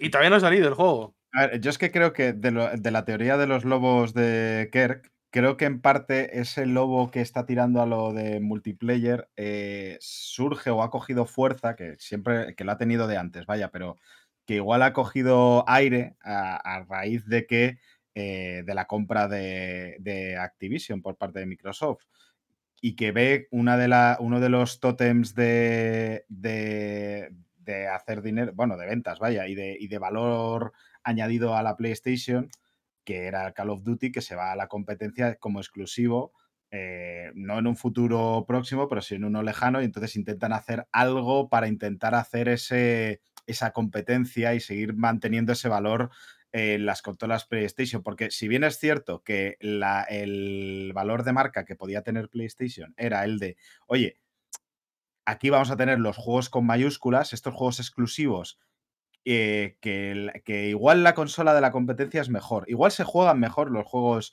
eh, multijugador ahí o los juegos eh, third party. Ahí se, van a jugar mejor. Nosotros no podemos competir con eso. Pero si vas a querer estos títulos exclusivos que son la puta crema que se van a hablar y que son puta historia de videojuegos, te tienes que venir aquí. Y además vas a tener estos juegos multijugador, estos juegos tal. Pero es que ahora eso ha cambiado, o va a cambiar, o parece que va a cambiar. Y eso es lo que, lo que le puede dar un poquito alas a ese, a ese lobo del multijugador dentro de, PlayStation y que haga que se estén peleando y que hagan esas decisiones de por un lado por aquí, por otro por allá, que no lo tengan claro, que no tengan clara, que estén, que está ahora mismo PlayStation, que creo que es evidente, de, en, en una posición inestable, incómoda, o sea, no, no saben hacia dónde ir, no lo tienen claro realmente cómo hacerlo, están como probando de todo sin, sin tener muy claro cómo hacerlo. yo creo que esta gente lo que debería darse cuenta es mm, lo que más le gusta, mirar los números. Y Duty, el Duty sigue siendo una IP muy grande, pero cada año que pasa, cada juego que sacan, se va metiendo una hostia más grande que el anterior. Van perdiendo valor de marca año a año y, cuando sea, y si se hace exclusivo, va a, pelear, va a perder aún más valor de marca, porque hay gente que no se va a cambiar de plataforma por el Duty. Mucha gente entiendo, yo creo que no se va a cambiar por eso. Yo entiendo que digas, me toca los cataplines eh, quedarme sin el Duty porque es un juego que yo no desarrollo y del que me llevo dinero, porque las compras de las Yo lo entiendo. Pero si precisamente eres consciente de que no puedes competir con Microsoft en comprar estudios gigantescos a golpe del talonario porque no tienes la capacidad económica de Microsoft, no puedes competir en juegos en la nube porque no tienes la infraestructura de Microsoft, lo que te queda es lo único que tienes, que es tu identidad de marca a través de tus juegos, de tus IPs exclusivas. Es decir, los juegos buenos están aquí. Los juegos que quieres jugar, que se ha demostrado una y otra vez a través del mercado, a través de las encuestas, a través de, de, los premios incluso, que son los juegos que le gustan al mercado, que le gustan a la gente, que la gente sigue queriendo jugar juegos single player, pues cógete ese espacio de mercado que nadie te lo va a quitar. Porque la única que te puede hacer frente en ese sentido es Nintendo y Nintendo está con otras movidas. claro, pero porque tiene otro valor. claro. Hace la misma estrategia, pero con otro valor. Son... Claro, pero, pero no, nadie, nadie va a decir. Eh, o sea, nadie, nadie se pone a pensar ¿qué me compro? ¿El God of War o el, o el Mario? No, no, no, claro, por eso. Porque son dos juegos totalmente diferentes. Y, incluso. Claro, y, no, van a, no van a chocar entre ellos. No van a chocar. La gente que se quiera comprar el Mario se lo va a comprar independientemente de que esté el God of War o no. O sea, no van a, no van a pelear entre ellos, no van a, no van a disputar el mismo trozo de mercado, digamos. Entonces, aparte... lo tengo tan claro que, la, estrategia ganadora para Sony sería decir, vamos a volver a la época de decir, vamos a sacar X IPs nuevas, vamos a sacar X secuelas de estos juegos tan queridos incluso vamos a hacer remakes de estas sagas tan queridas que están abandonadas, que también es una estrategia que puede, que puede ser ganadora para Sony, porque hay, grandes IPs que están ahí abandonadas y que, pueden funcionar muy bien. Imagínate hacer, hacer, un remaster de los God of War originales en vez de, del Horizon. Imagínate. Por ejemplo. o incluso un remake. Así como idea, se me ocurre. ¿eh? Sí, sacarte... un remake del God of War, los originales. Pero que es mucho más sencillo. Sacarte un remake del Ape Escape. O, sí, o Por ejemplo, del Medieval o. Tipo un filter, cosas así. Es que, es que no, no entiendo por qué. O sea, entiendo que sí, que al final el juego como servicio es una. Es, suena muy bien, porque al final es tener a los jugadores constantemente gastando en tu plataforma y tal. Pero, pero. No sé. Creo que, creo que, a Sony le hace falta. Creo que a Sony le hace falta ver, ver peligrar un poquito su imperio. Sí, pero aparte, yo no, yo no le voy a decir a Sony no hagas ni un juego. Pues yo qué sé, si por ejemplo le quiere decir a Bungie, hazme un Call of Duty, pero solo para mí, pues bueno, pues saca ese juego.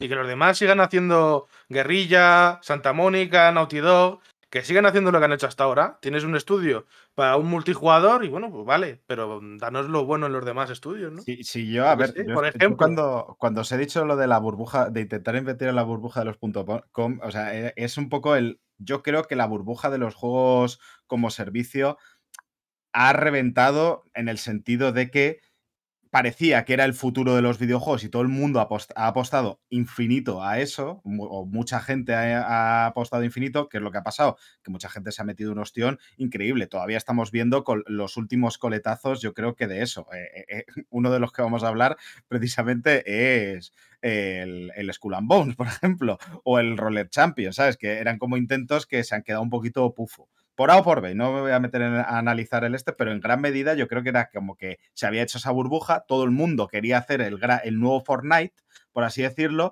y es que no hay tan, no, no había hueco para toda esa gente y, y ahora ha petado la burbuja y se, y se, va a quedar en un pozo de, evidentemente no es que vayan a desaparecer los juegos multijugador ni como servicio, eso no, estoy diciendo eso, estoy diciendo que se va a quedar a un nivel ya más estabilizado de se, van a, se, van a, se, van a, poner unos, se van a lanzar nuevos juegos, eh, pero se van a quedar otros muchos. O sea, ya no se va a apostar tan tan fuerte por eso y creo que en ese que, que Sony no se ha enterado todavía o creen todavía que pueden seguir haciéndolo o sea, mm. Mm, que van un poco a la zaga. Yo es que estoy un poco ahí. Yo creo que, el auge de los juegos como servicio le queda poco, ¿eh?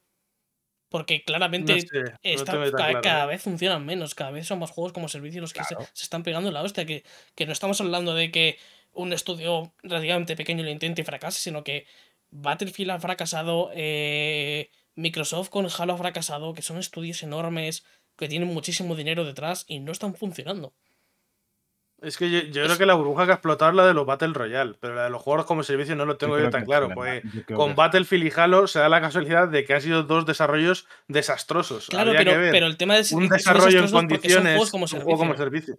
Es, que, no lo tengo tan claro, ¿eh? Sí, sí, sí. Porque no, sé, no lo tengo yo tan claro. Eso. Yo, yo, yo estoy un poco ahí porque eh, creo que se ha apostado demasiado fuerte creyendo que era la, gallina de los, de los huevos de oro, el juego como servicio, se han intentado sacar de cualquier manera y una de las cosas es que creo que eh, el éxito de un juego como servicio, nadie ha sido capaz de aislarlo. Yo creo que todavía es difícil analizar, o sea, dudo que se pueda replicar un éxito como Fortnite diciendo si haces esto, esto y esto, tienes un nuevo Fortnite. Porque creo que fue un one time mm, wonder. No sé. Eh, y en el sentido de que, joder, eh, que Fortnite realmente se, hizo un poco de vamos a reformular este juego que era una puta mierda, la parte de, que era un Tower Defense, o sea, bueno, un, no Tower Defense, pero un rollo de defender bases contra oleadas y demás, se reformuló a, a Battle Royale básicamente. Y lo reventó. Eh, y entonces, intentar replicar ese éxito de cualquier manera, pues... De cualquier manera no, pero por ejemplo, yo creo que Battlefield saca un Battlefield free to play como servicio con el ritmo de lanzamientos de mapas que tuvo el Battlefield 1. Yo es que creo y eso, que eso es un eso pega un petardo. va a ser un Fortnite. Pero es que va, a ser, va a ser un juego que, consiga bastante, que, pueda conseguir bastantes ventas y seguro que pues, eh, es un buen juego, pero no va a ser un Fortnite y sobre todo, como juego como servicio, no se va a mantener tantos años como Fortnite va, va, que, va a durar un año, que también es el modelo de, Battlefield. Eh, Te digo yo que sacas un Battlefield en el que metes un mapa nuevo cada dos meses o cada mes. pero es que, a ver, Sergio, pero, es que, sacar un mapa de buena calidad cada mes es una cantidad de trabajo, una cantidad de recursos muy alta. Que es que eso también creo que es un poco lo que no se calculó bien cuando empezó esa burbuja.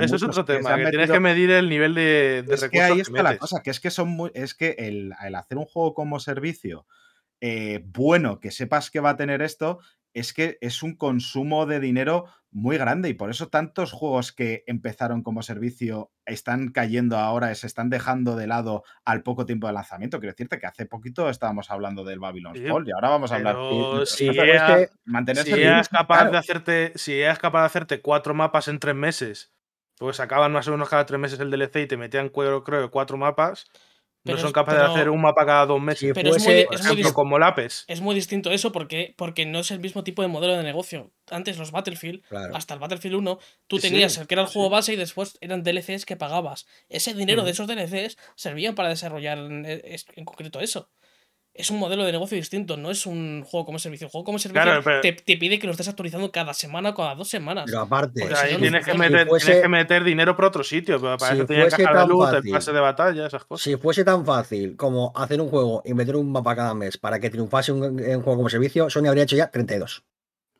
Es que 32 habría hecho. Nada te garantiza que por hacer un buen juego con un buen ritmo de actualizaciones triunfe. Nada. Es que es eso. Y, lo que es, pero lo que es que, tampoco hemos tenido ese caso hasta ahora. Pero, que es que da igual, que es que hay. ¿Sabes, ¿sabes, cuántos juegos buenos hay, en el cementerio de los videojuegos? El cementerio de los videojuegos está lleno de juegazos. Lleno de juegazos. Que se comieron una puta mierda. Que no vendieron nada. Está lleno de juegazos el cementerio de los videojuegos. Es que hacer un buen juego no te garantiza nada. Porque los mejores videojuegos no son, los que más venden por. por, por evidentemente. claro, pues entonces. Al, yo, algo, algo más que es que ninguna lo ha intentado al, o sea, ha intentado hacer, han intentado hacer juegos como servicio, pero intentando gastar un tercio. Entonces, eso no te va a salir nunca. No estoy de acuerdo. Pero es que. Ni un poco. Es, que, que, Halo Infinite ha gastado un tercio de lo que tenían pensado a lo mejor. A ver, pero es que Halo Infinite, por ejemplo, se da la casualidad de que el juego lo tuvieron que rehacer entero. Claro, pero que, es que casualmente casi todos los juegos como servicio está pasando eso. A lo mejor es por algo, ¿no? Es que eso es a, lo, mejor que, haya pasado con Halo Infinite, con los Battlefield, los dos últimos Battlefield, que haya está pasando con la mitad de los juegos de Ubisoft, que con prácticamente todos. Es que son casi todos. Que no es, que no es fácil crear un sistema de monetización equilibrado en un, en un juego como servicio. No es nada fácil. Tienes que hacerle sentir al jugador que, que se, deja, se deja dinero, pero no hacer, no hacer sentir como que está siendo un agujero negro de pasta. Es muy complicado el progreso de, un, juego como servicio. Porque no es tan sencillo como decir, vamos a meter muchísima pasta a desarrollar esto y va a salir para adelante. Porque entonces todas las empresas cogerían y dirían, mete aquí mil trillones y ya, ya ganaremos dinero. Es que no es tan sencillo. Eh, las creaciones de los videojuegos, o sea, esto no, no todo es mercadotecnia ni todo es arte. Es una mezcla. Mm. Y hay que navegar esas contradicciones. Y hacer un juego como servicio no es simplemente hacer un buen juego y ya está. Porque si fuese así sencillo, todos lo harían. Igual que tampoco es. Eh, hacer un buen juego tampoco es coger las tendencias del mercado y ya está. Porque todo el mundo lo haría entonces. Hay un equilibrio en el medio que es, muy difícil. que, depende, depende, de mil cosas. Depende de cuándo lo publicas, la, o sea, la ventana de lanzamiento, las tendencias del mercado, tu propuesta artística, eh, el, el, mercado del momento, la gente que lo que esté comprando. O sea, depende de mil cosas que son en muchos casos inabarcables porque no puedes controlar todas las variables. Porque además muchas veces los desarrollos de videojuegos son, son, flechas lanzadas hacia el futuro, en el sentido de tú empiezas a desarrollar hace cuatro años y cuando sale el juego es que puede haberte cambiado el mercado una puta barbaridad y puede de pronto que tu idea que parecía tan original es de hoy voy a hacerme el Battle Royale de cartas por ejemplo, resulta que te han sacado tres más antes, porque hay otra gente que ha tenido esa más idea. Y entonces, cuando tú tuviste la idea y empezaste a desarrollarlo, era distinto, era distinto el este. Y, hasta llegar a ese punto te has dejado un montón de dinero y precisamente dices, oye, podría estar ahora haciendo un ritmo de actualización bueno, pero si resulta que es que no, ahora veo que es que tengo una competencia de la requete hostia. No he conseguido una fanbase, porque luego hay que recordar, o sea, hay que entender que, que, estos juegos como servicio requieren que haya una cantidad de gente X que se quede en el juego. Y eso es difícil porque es que hay muchos juegos. Es que, es que precisamente por eso digo que era una burbuja, porque en gran medida no, era solamente, no solamente es que tú lo estés haciendo, es que como todo el mundo está intentando ganar tu atención y el nuevo Wonder va a salir dentro de poco, el nuevo Fall Guys va, o sea, cuando todo el mundo está con, los tiros, de pronto llega Fall Guys y te cambia el qué es lo que está de moda, y, y, el Fall Guys a los meses de pronto vuelve a caer, es que tienes una situación que es muy, muy inestable. Y por eso creo que para un modelo de negocio sostenido, la, burbuja de los, de, los juegos como servicio, pues ha estallado. Que no sé, vuelvo a repetirlo, no estoy diciendo que vayan a desaparecer, ni mucho menos. Lo que pasa es que se van a quedar en un estado, creo que vamos a, ir cayendo y se van a quedar en un estado mucho más estable, mucho más sostenible de lo que ha sido estos años, que creo que ha sido la locura, vaya, de decir cada dos estos, todo el mundo te está, hasta tu tío Paco te estaba haciendo un juego eh, como servicio, era, era, era ridículo. No me habéis convencido. Como con todo. Efectivamente. no, sé si es una de mis, virtudes o mis defectos, pero soy muy cabezón. Probablemente defecto. Yo lo que digo, no creo que, le queden muchos años a, a los juegos como servicio. Y lo que me hace pensar también, volviendo a lo de Sony, que era lo que venía antes, que lo quería, lo quería haber comentado, pero con esta conversación se ha, ido. Y si es que Sony, si, si es que Sony está asustada de que Microsoft le pueda quitar parte del pastel de los juegos single player. Con la compra sobre todo, especialmente de Bethesda, con Starfield, The Scrolls y ese tipo de juegos. un posible nuevo Wolfenstein o uno. A ver, bueno, a lo mejor está asustada por eso. Yo he hablado de Activision, pero es verdad que mm, igual me tendría que haber referido más a las compras que ha hecho Microsoft de manera general, las que les ha cambiado, les ha trastocado y les ha puesto nerviosos y han dicho, oye, tenemos que invertir en algo. Hay que, o sea, Microsoft ha movido mano y, y joder, eh, ahora pues estarán un poco diciendo, oye, tenemos que, si queremos seguir siendo relevantes o si queremos seguir estando en la liza, por así decirlo, por contra Microsoft, de alguna manera, pues tenemos que hacer algo. Y eso es lo que les ha... Es que precisamente a, lo que has dicho tú, Raúl, eh, precisamente creo que Evidentemente la compra de Bethesda es una gran compra, la, compra de Activision, o sea, son grandes compras, eh, cambian el mercado muchísimo, tienen mucho efecto, pero creo que el tipo de juego que hace Bethesda, por ejemplo, está suficientemente separado de, cómo suele ser la, la IP AAA de, de, Sony como para que Sony pueda mantener, digamos, su, valor de marca en ese sentido. O sea, creo que en las compras que ha hecho, que ha hecho Microsoft no hay eh, algo que sea parecido a lo que suele hacer Sony eh, con sus triples A. En ese sentido, o sea, creo. Me explico. Sí, sí, no, no veo a Bethesda haciendo un juego que se parezca a The Last of Us. Ya, ya, sí, sí, eh, eh, en eso estoy de acuerdo. Es decir, son juegos que yo también los veo como muy distintos y tal, y, pero realmente apuntan a mercados distintos. Ese es el tema. Yo creo que sí, yo creo que. Realmente creo, un, que... Fallout apunta a un mercado distinto que, que un. The Last of Us no, pero a lo mejor que el Days Gone. Yo creo que sí. Yo creo que son distintos. O sea, creo que hay suficiente separación como para que alguien eh, se pueda jugar el Halo y el Days Gone. Creo que son suficientemente diferenciables en ese sentido. Creo que tienen suficiente sabor propio cada uno como para que sean compatibles y, no excluyentes. Y creo que le pasa eso a la mayoría de títulos eh, eh, AAA de, de, Sony y de, First Party. Por eso creo que, que, lo que debería potenciar Sony es eso. Creo que eso es lo que no le pueden arrebatar. Porque nadie le va a comprar a Naughty Dog, nadie le va a comprar a Sony Santa Mónica. Nadie le va a comprar a, los, a, a, a, a, Insomniac ahora mismo. Y creo que todos tienen como un sabor muy propio, muy personal de Sony, que creo que es lo que debería potenciar. Y creo que eso no lo puede comprar Microsoft por mucho sí, Sí, sí, estoy de acuerdo. Y yo creo que es, eso, deberían potenciar más ese, tipo de juegos, pero no lo están haciendo. Están haciendo lo contrario. Por eso, por eso, por eso me da a pensar de que a lo mejor es que están asustados y quieren también quitarles esa parte del pastel. Entiendo. En, vez de, en vez de intentar quedarse con con sus juegos single player, decir, vale, ellos a lo, mejor nos quitan lo del single player, pero vamos a quitar nosotros algo del multiplayer también. Eh, luego todo esto. Es que se me da a pensar eso, es decir, pero lo de siempre aquí, nos inventamos todo. Sí, a ver, porque luego todo eso tiene que ver con accionistas, tiene que ver con previsiones de beneficios y de tal, y, siempre hay más de lo que. O sea, no todo es tan sencillo como pensar, como nosotros pensamos en los videojuegos. Eh, y, que todo, esto viene de una filtración de un foro de internet que no sé que tiene la una fiabilidad bastante cuestionable. Pero viendo, viendo la tendencia que lleva Sony, esto es tan probable que no te lo crees. O sea.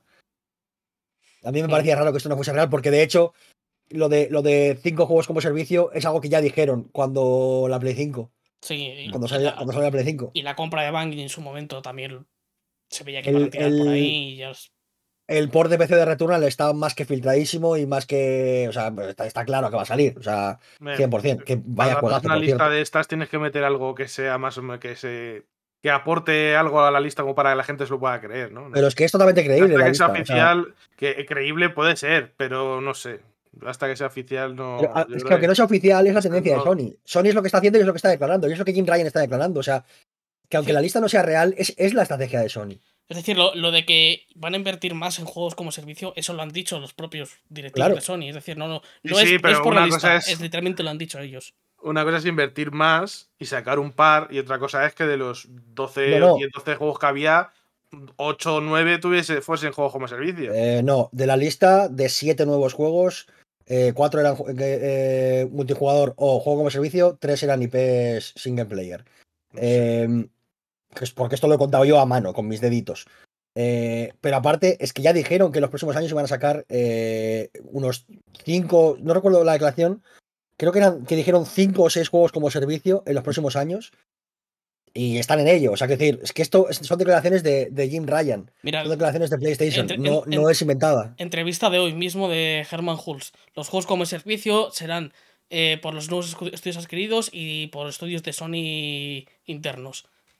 Eso lo han dicho pues, hoy mismo. Eh, sí, sí. También han comentado de que los juegos como servicio llegarán a tanto a PC como a PlayStation el día 1. Día 1. Que tiene todo el sentido del mundo, claro, obviamente. Pero sí, que, que, O sea, a mí lo que me da esperanza es que dentro de toda esta. Dentro de toda esta. Mm, vorágine de declaraciones de juego como servicio, multiplayer, no sé qué, no sé cuál, no sé cuál todavía tienen claro que, los, que los juegos single player son lo que reparte el bacalao y, que sigue habiendo desarrollos nuevos de single players y que los estudios más fuertes eh, siguen estando desarrollando single players, eh, aunque algunos, por lo que sea, em, se empeñen en hacer multijugadores que nadie ha pedido, ¿no? Eh, hola Naughty Dog.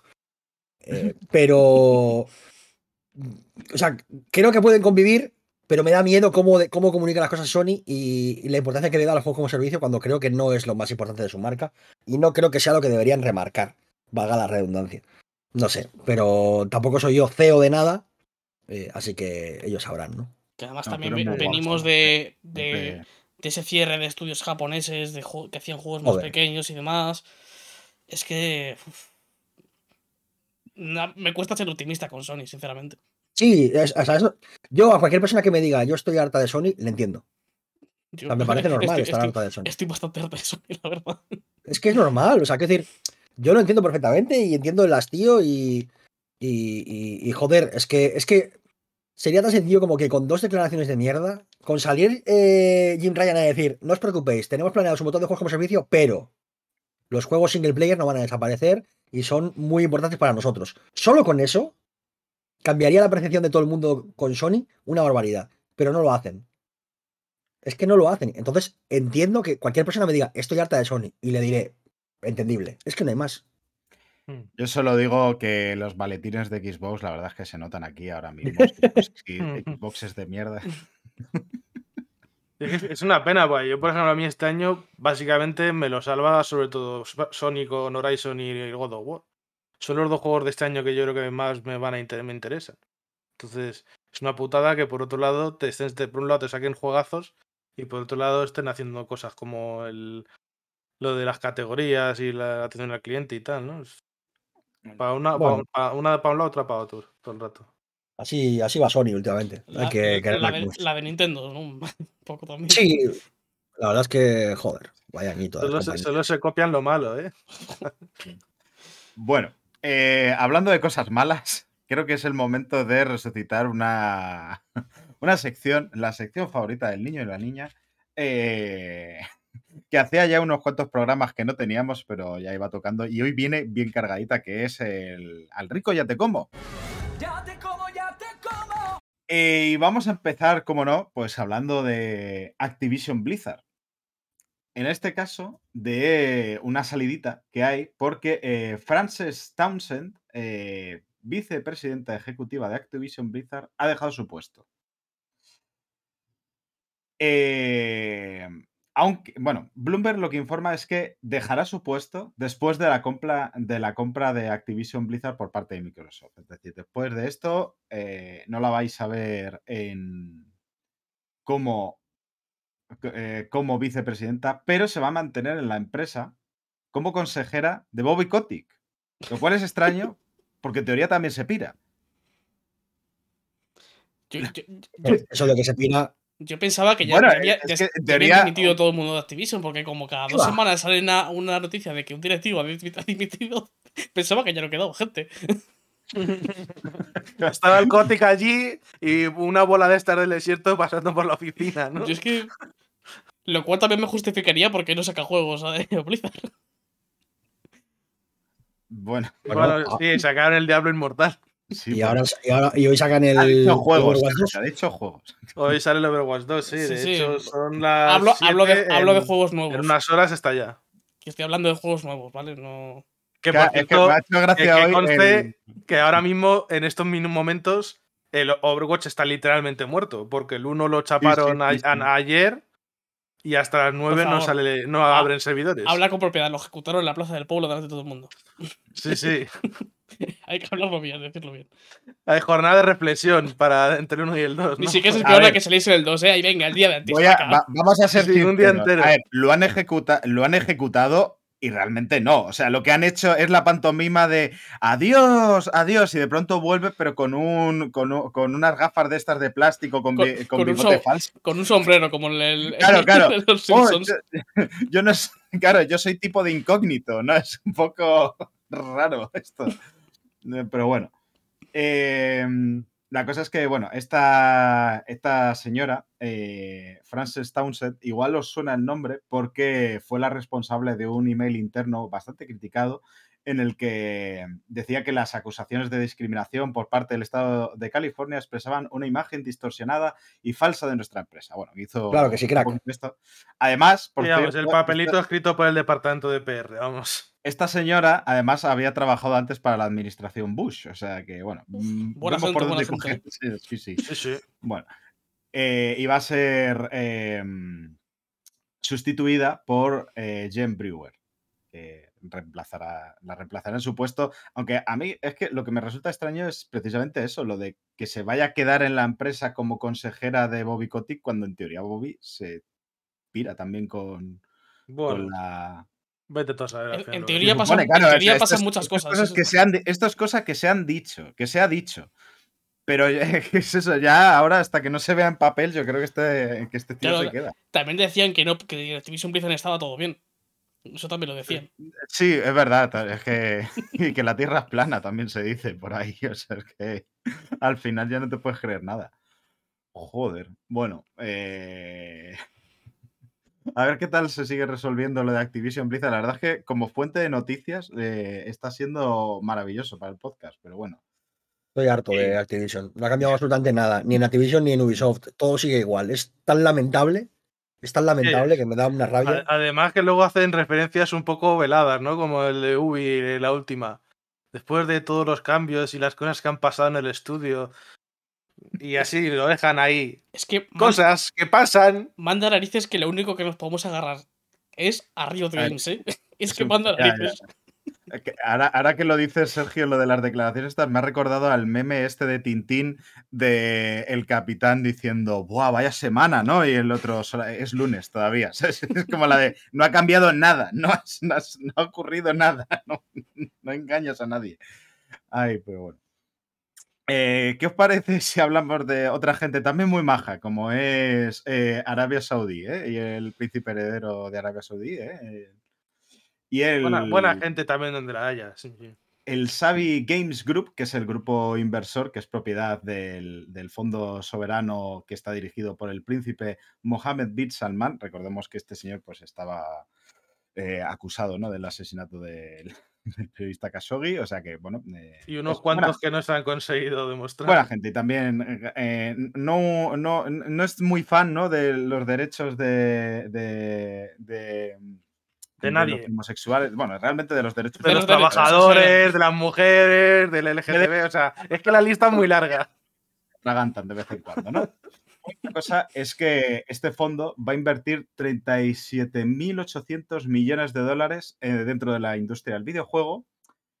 Y aquí viene la parte, la parte graciosa, vamos a irlo desgranando, porque 18.600 eh, millones se van a invertir en la compra de posiciones minoritarias de varias compañías clave del sector, bueno, pues eso más o menos como esta, pero 13.300 millones se van a destinar a adquirir una editora líder en videojuegos que se convertirá en socio estratégico de desarrollo, según sus propias palabras.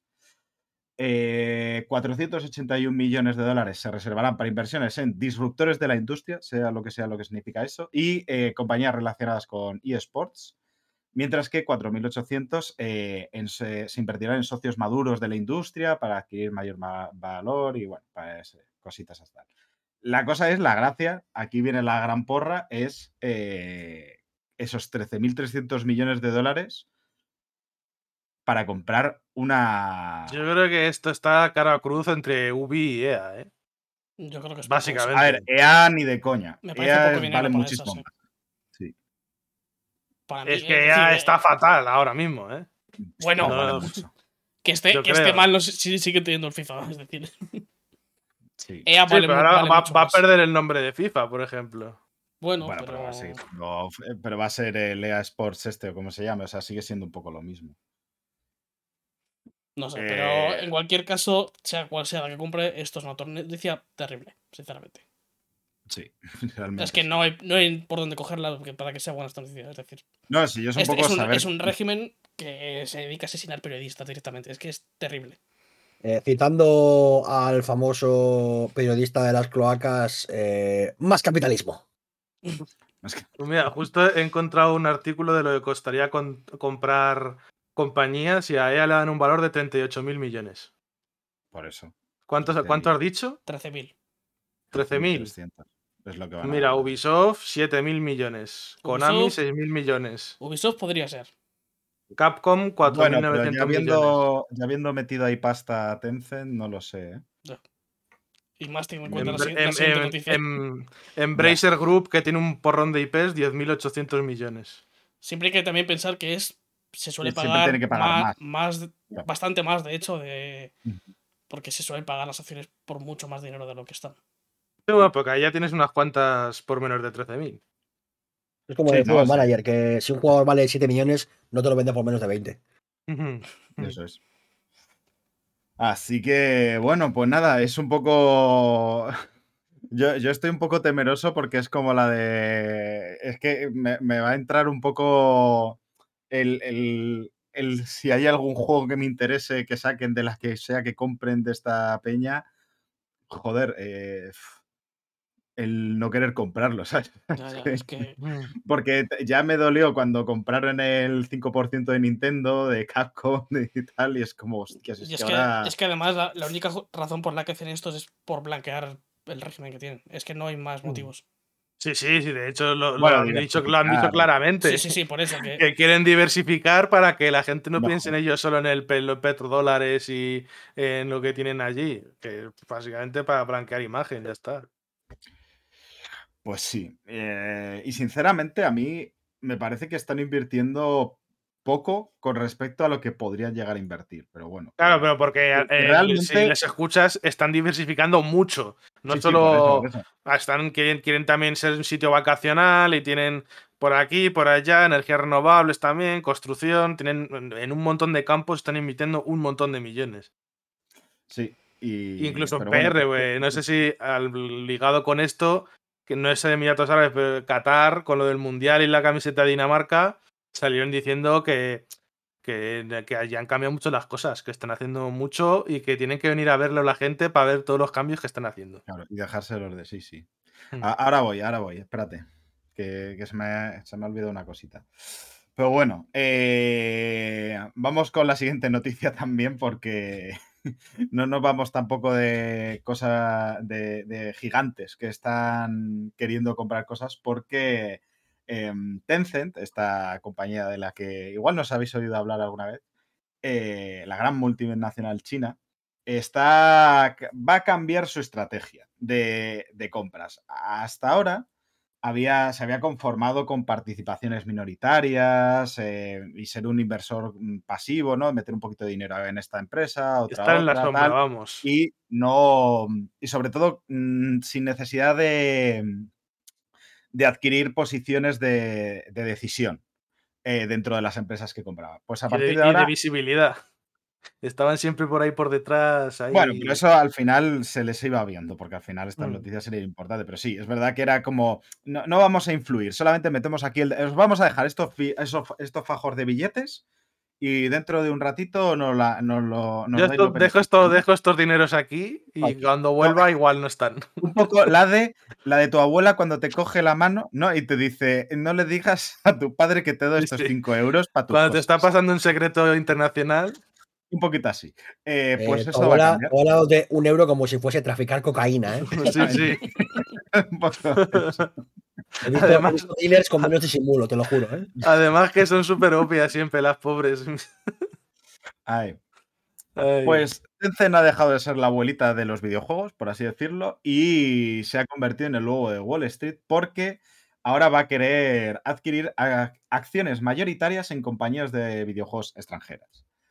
Y al parecer lo está buscando bastante agresivamente y precisamente que eh, lo que quiere ya es conseguir posiciones de, decisión dentro de esas empresas. O sea que sí que, bueno.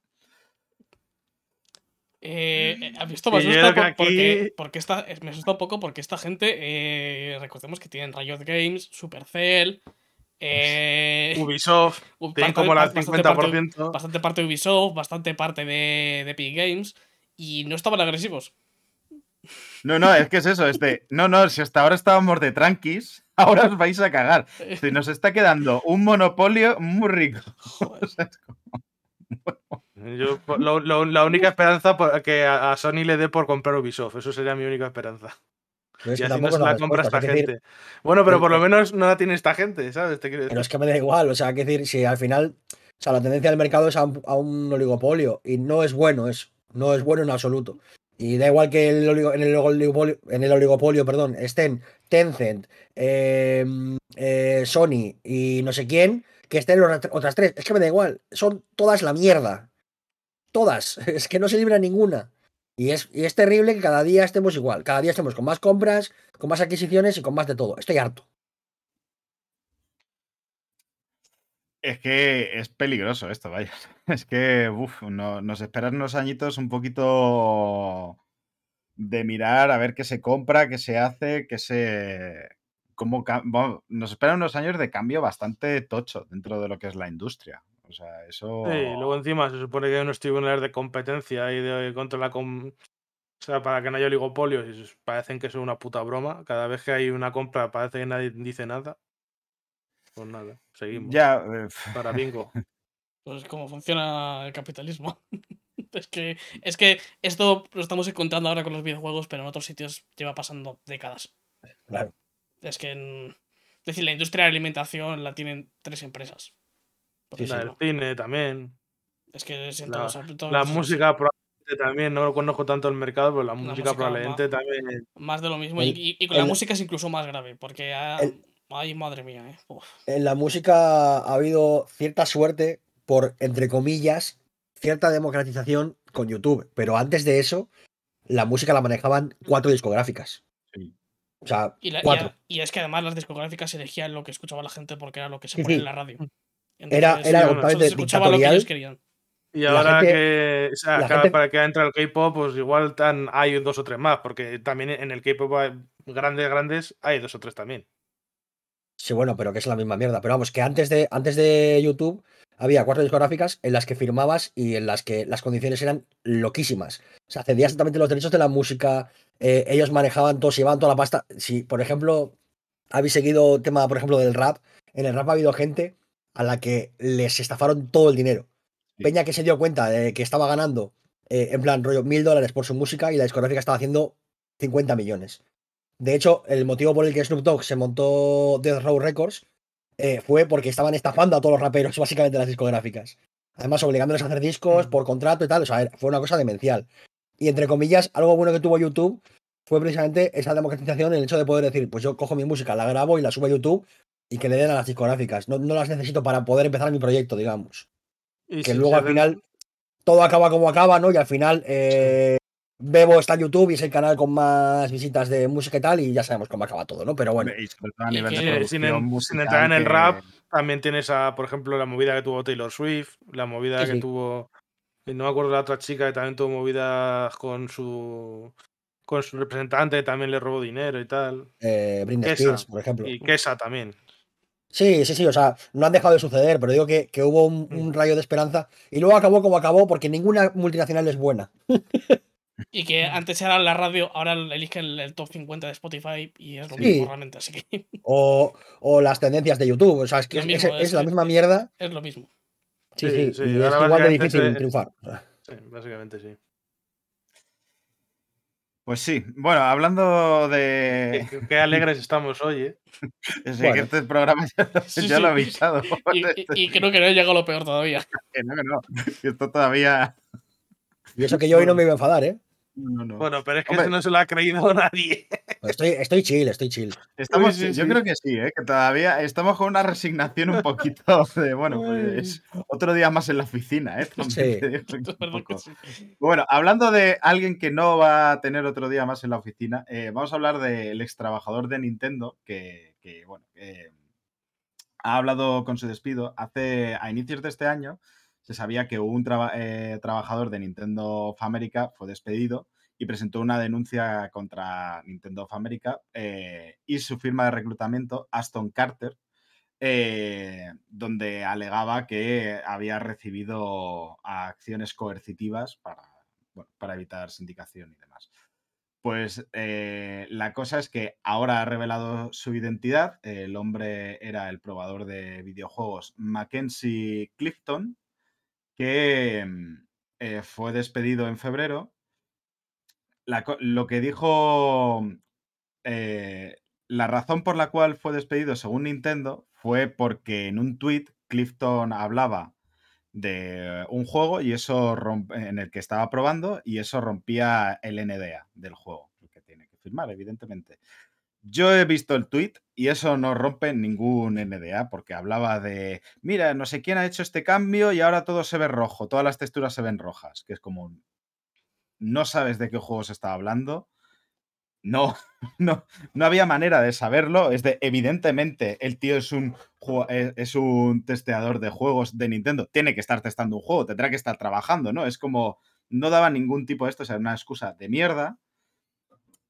Y lo que dice Clifton es que esa no es la verdadera razón del despido, eh, sino que eh, a principios de año, en enero, eh, tuvieron una junta online de preguntas y respuestas para, para un montón de probadores de Nintendo, donde le hicieron la siguiente pregunta al, al bueno de Doug Bowser,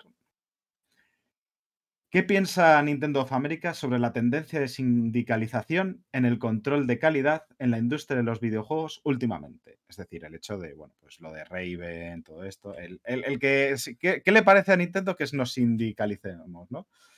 Que hagamos sindicatos. ¿Qué le parece lo de los sindicatos? ¿Qué, le parece a usted? Pues la cosa es que la pregunta no fue respondida directamente y que luego fueron contactados más tarde por parte de, de esta firma de reclutamiento de Aston Carter para decirles que mejor no hiciesen ese tipo de preguntas a Nintendo, sino a ellos. Y poquito después, pues le echaron. Vamos, es que el poquito, es que no, no me extrañaría el mismo Bowser, según le hacen la pregunta, que me al de seguridad y hace. Y ya está. Y a la calle. Eh, te has dado cuenta que estamos en un podcast, ¿no? Sí, ah, mala suerte, no, estáis aquí. Ha hecho un gesto que, creo que se puede entender por contexto de que iba, ¿no? Es la de, bueno, que, igual pues A este me lo revientas en la, en la, calle, eh, básicamente. Es fascinante como, como el, personaje ficción eh, Bowser del Mario eh, respeta más los derechos de los trabajadores que Doc Bowser de Nintendo. hombre, joder. Los Cupas están mejor tratados que los trabajadores de Nintendo Family, me da a mí, ¿eh? ¿Tienen que trabajar en un castillo lleno de lava? Sí. pues como las oficinas, de, un, de un metatester, no hay tanta diferencia. Lo que pasa es que es la, eh, lava metafórica, ¿no? Cada vez que hablas, igual te caes al, al, vacío de lava. Es que es bastante, bastante chungo esto, ¿eh? O sea, y es que lo malo es un poco eso, que es que esto debe de ocurrir muchísimo más habitualmente de lo que nos enteramos, que esto es lo verdaderamente triste, que esto es solamente lo que vemos y sabemos y, eh, yo estoy convencido que esto tiene en Nintendo y muchas de estas empresas tienen todo pinchadísimo como si fuera esto la NSA y a poco que menciones sindicatos, baja por estrés, ah, mm, tengo un hijo, tal, eh, vamos, a la calle. Y además que... ¿Te ocurra pedir derechos en Nintendo pedir derechos? Que además lo que se ha hablado muchas veces de que en concreto con los, los testers de videojuegos y demás, mm. es un trato que es que es terrible, con muchísimas contratas, de condiciones laborales terribles, de que encima muchas veces, les, como lo de Activision, que les incomunicaban con el propio estudio por lo que no podían realizar bien su trabajo, cosas así que... Sí, es que viendo cómo les tratan... Seguro la fiesta de eso, así que... Yo tengo la sensación de que en muchos estudios a los QA los tienen como a como si fueran menos que los demás, ¿sabes? Sí, sí, Hay muchos que, sin que eh, vamos, es que yo estoy convencido también que muchos estudios si pudiesen ese sector entero se lo cargaban. Bueno, mm, no lo, no lo creo yo eso, pero sí que, sí que me parece que lo. Bueno, que, que, los tratan no ya como menos que los demás, sino casi como si no fuesen personas. Eh, es por lo que tengo no, desde luego le dan un trato de, empleado ya no de segunda, de tercera. Es que. Yo solo, solo quiero decir una cosilla y es que tened claro una cosa. No solo en Estados Unidos, en cualquier empresa de cualquier país, si hablas de sindicatos, te van a marcar como empleado conflictivo. Tenedlo claro. Sí. Ahora, no se amedrentéis por nada en el mundo, que les jodan. Pues sí. Pero bueno, eh, no sé si tenéis algo más que comentar sobre esto, o si no, ya podemos abandonar el ya te como. tampoco mucho, ¿eh? Bueno, a ver, abandonamos el ya te como. La idea del ya te como es hablar de, esta Es que las siguientes dos bueno, la verdad que podrían entrar perfectamente. La siguiente podría entrar perfectamente, sí, por las razones que se han sabido después. Esto es verdad. No, seguimos en el ya te como, seguimos, seguimos. Seguimos porque eh, la Asociación Cultural SAUM se ha disuelto. El... Para que nos entendamos, SAUM eh, es, son, fueron los creadores, vamos, la, desarrolladora que hizo Disco Elysium, ese gran juegazo, jugarral increíble. Pero eh, antes de que se crease la empresa per se, eh, existía la asociación cultural. Cuando, cuando, quería, cuando quisieron, cuando vieron que ya que el proyecto necesitaba X financiación, entonces fue cuando fundaron lo que sería el, la empresa, vaya, el, este, y ya ahí buscaron financiación y demás. Pues la asociación cultural que fue previo a esto se ha disuelto eh, y esto lo anunció el miembro fundador y secretario Martín Luiga en un comunicado que hizo en, Medium, un post. Eh, si queréis leo el, texto que lo he traducido, aunque bueno, no... Yo creo que un resumen... Yo creo que mejor, mejor lo hablamos un poquito tal. Lo interesante que decía ahí un poco, porque usa una retórica, o sea, usa unas palabras un poquito rimbombantes, aquí es bastante bonito de leer, yo lo recomiendo. Em, lo que viene a decir es que los... Eh, parte, la mayoría de miembros fundadores y desarrolladores del, juego, vaya, eh, ya se habían ido del, estudio. Hace, tú mencionas a, tres puestos muy clave, ¿no? El diseñador Robert Kurbitz, la guionista Helen Heinpier y el director de arte Alexander Rokstov, que son los, que estuvieron cuando los tres jefes de tres departamentos clavísimos en cualquier videojuego. Muy eh, clave los tres. Eran solo, fundadores, además. No solo son em, fundacionales en el sentido de que, fundaron, fundaron el estudio, eh, son indispensables en, la creación y la concepción de Disco Elysium. Y, lo, y el, detalle que falta es que no se han ido, los han echado. echado. Esa, era lo que iba. Porque según, según dice Luiga, que es muy fino con las palabras que usa, abandonaron involuntariamente el estudio. Exactamente. Eh, y que luego, además, Luiga, aunque inicialmente no acusaba a nadie de los problemas del mm. estudio de Zaum y demás, luego sí que ha publicado un comentario, eh, que este sí que lo voy a leer específicamente, para que cada uno saque sus conclusiones. Lo que decía el bueno de Luiga era, imagínate a un cleptómano, si quieres. Solo que en vez de robar, digamos, una piruleta, se toman la molestia de manipular a decenas de personas para robarle al final a ellos mismos únicamente porque resultan ser muy hábiles en ese tipo de operación. Es lo que hacen siempre, en realidad. Uno de ellos fue el primer tipo condenado por fraude en inversiones en Estonia. De todos modos, no sé si habríamos conseguido la inversión inicial sin esta gente. Esto, esto, es, la, esto es lo jodido de. O sea, lo, lo trágico de Disco Elysium es que es eh, autoprofético. Se, se, ha, se ha predicho a sí mismo. Un juego que es tremendamente político, un juego que es tremendamente eh, claro con, con, sus ideas, que, que se muestra sin, sin ningún tipo de ambaje y que te dice que allá donde haya inversores la cosa va a ir mal, ha sufrido al final el hecho de que unos inversores, unos señores de corbata y traje, se haya encargado un estudio y se haya encargado a unos creativos y unas creativas que han sido los que han parido el juego mejor escrito de la puta historia y un juego que no tiene sentido que exista, que tenemos la suerte de, estar bendecidos con una línea temporal en la que existe Disco Elysium, porque no, o sea, es una anomalía claramente Disco Elysium. No debería existir.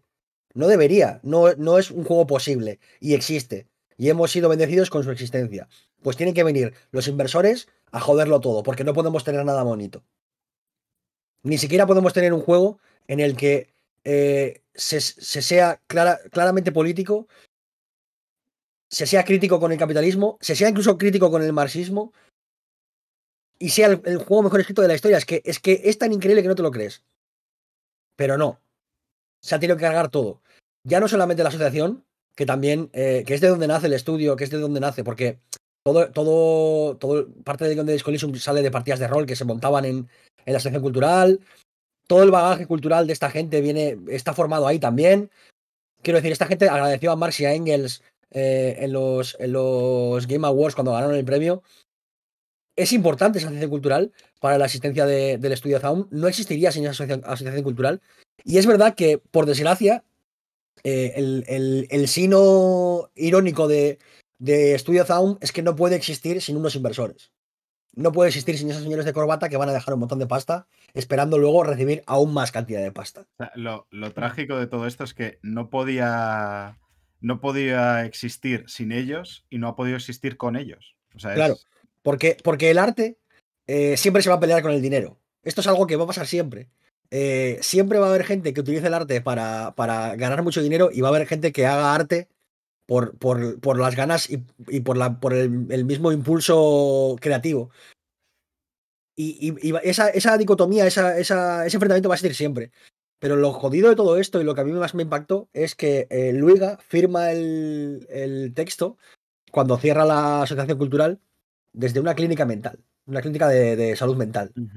Eh, Luiga está internado en, en, un sanatorio mental eh, imagino, por eh, todas las consecuencias de toda esta mierda, que parece que no ha sido nada bonita. Y que, como digo, uno de los inversores es el primer condenado por. Eh, no sé si será por malversación o por. Fraude en inversiones en Estonia. Por fraude. O sea, imaginaos, ¿no? Esta gente cómo es. Y es algo. O sea, lo, lo único que me alivia es que Disco Elysium 2 puede existir sin esta gente. No va a ser lo mismo. Lo único que espero es, eh, primero, que se sepa todo, que todo esto vaya saliendo, porque creo que saldrá toda la información. Creo que con el tiempo saldrá cuando se pueda hablar y cuando a lo mejor no haya por medio quizá demandas o cosas, no sabemos lo que hay, pero creo que se sabrá. Y lo que sí que espero, lo, o sea, lo único que yo quiero de, todo esto es que esa gente que se ha visto eh, obligada a irse de la que era su casa, de, la casa que ellos eh, fundaron desde los cimientos, no es solo su casa, sino una casa que construyeron ellos mismos. Claro, por eso. Eh, que esa gente que ha sido obligada a irse de su casa eh, no acabe tan quemada de los videojuegos que, que no vuelva a hacer nunca nada porque Disco Elysium es lo más maravilloso que nos ha dado los videojuegos en muchísimo tiempo. Y es una obra tan importante que no nos lo creemos. Y solamente la posibilidad de que esta gente diga no queremos hacer más videojuegos, a mí me aterra. Yo vi, yo vi en, comentarios de Twitter eh, cuando salió esta noticia y demás, eh, había comentarios que evidentemente eh, demostraban su, su, tristeza, pero es que el, creo que era Luiga o alguno de estos, pero creo que era Luiga, contestaba de cierta manera como de eh, no vamos a dejar de hacer cosas. O sea, daba como a media entender, no me acuerdo específicamente qué, pero como que sí que tenían la intención de ellos mismos de, de no de, que, de hacer otra cosa paralela. Evidentemente, no van a hacer la toalla, vamos. Evidentemente dudo que ahora mismo se está esto disuelto y tal, pues tendrían que empezar desde cero, lo cual significa, pues, si esto siguiese para adelante y no era más una declaración en el, en el calor del momento, eh, pues que va a tardar un tiempo, pero eh, es lo que ha dicho Kirk de eh, está en desarrollo una secuela de Disco que además, por cierto, curiosidad, otra de las cosas que también se ha rumoreado bastante es que precisamente fue el querer hacer esta secuela, que era una de las presiones que daban los encorbatados, por así decirlo, lo que hizo, lo que propició muchas de las salidas de, esto, de estas figuras clave, porque no querían hacer una segunda parte, querían que Disco Elysium fuese una cosa única, cerrada, terminada y ya está, no querían seguir. Y luego, y dedicarse a otras cosas, o sea, que evidentemente querían seguir haciendo más, más juegos, pero no querían seguir haciendo, no querían hacer Disco Elysium 2, no querían que tuviese un 2, querían hacer otra cosa. Entonces, eh, que a mí me parece, por cierto, yo eh, hay una de las cosas que siempre me da mucha rabia y es querer hacer todo franquicias en todos los videojuegos. Me encanta que se quieran hacer juegos únicos que se queden en eso y ya está, y otra cosa mariposa. No todo a los ejecutivos les encantan las secuelas. Pues Pero hay dinero, dinero asegurado. Por eso, por eso, digo que a mí me encanta que se puedan hacer esas cosas únicas que digan, oye, pues esto mm. hasta aquí sobre todo poderle dar un cierre a las cosas. Que si me dices, oye, que quiero hacer una trilogía, pues hace una trilogía, pero ya está, suficiente. Bueno. Lo bueno es que han hecho ya el trabajo previo y ya tienen el reconocimiento por Disco Entonces, el sacar el segundo juego por su cuenta va a ser difícil porque va, lo va a ser, pero por lo menos ya tienes el cartel de creador de Disco y eso Entiendo yo que te garantiza cierta seguridad a la hora de sacar el siguiente juego. Ahí está un poco la cosa, que yo creo que la han cagado bastante los encorbatados. En este caso, creo que la han, han cagado bastante los encorbatados de... que se han hecho con Zaun, vaya, porque realmente eh, Disco Elysium, aunque sea uno, una puta maravilla, lo que, todo lo que ha dicho Kirk realmente es un juego de muy de nicho y que realmente no tiene tanto nombre desligado de, la gente que conoce. O sea, el público objetivo de Disco en general es la gente que va a seguir a sus creadores, que, al fin y al cabo es, una obra de autor. Mm. Y por tanto, tú vas a querer seguir al autor, los autores en este caso. No vas a querer seguir al nombre. No quieres, no te interesa tanto Disco 2 como lo siguiente que vayan a hacer los creadores de Disco Y sobre todo que la rotura ha sido muy pública y les, les deja muy mal.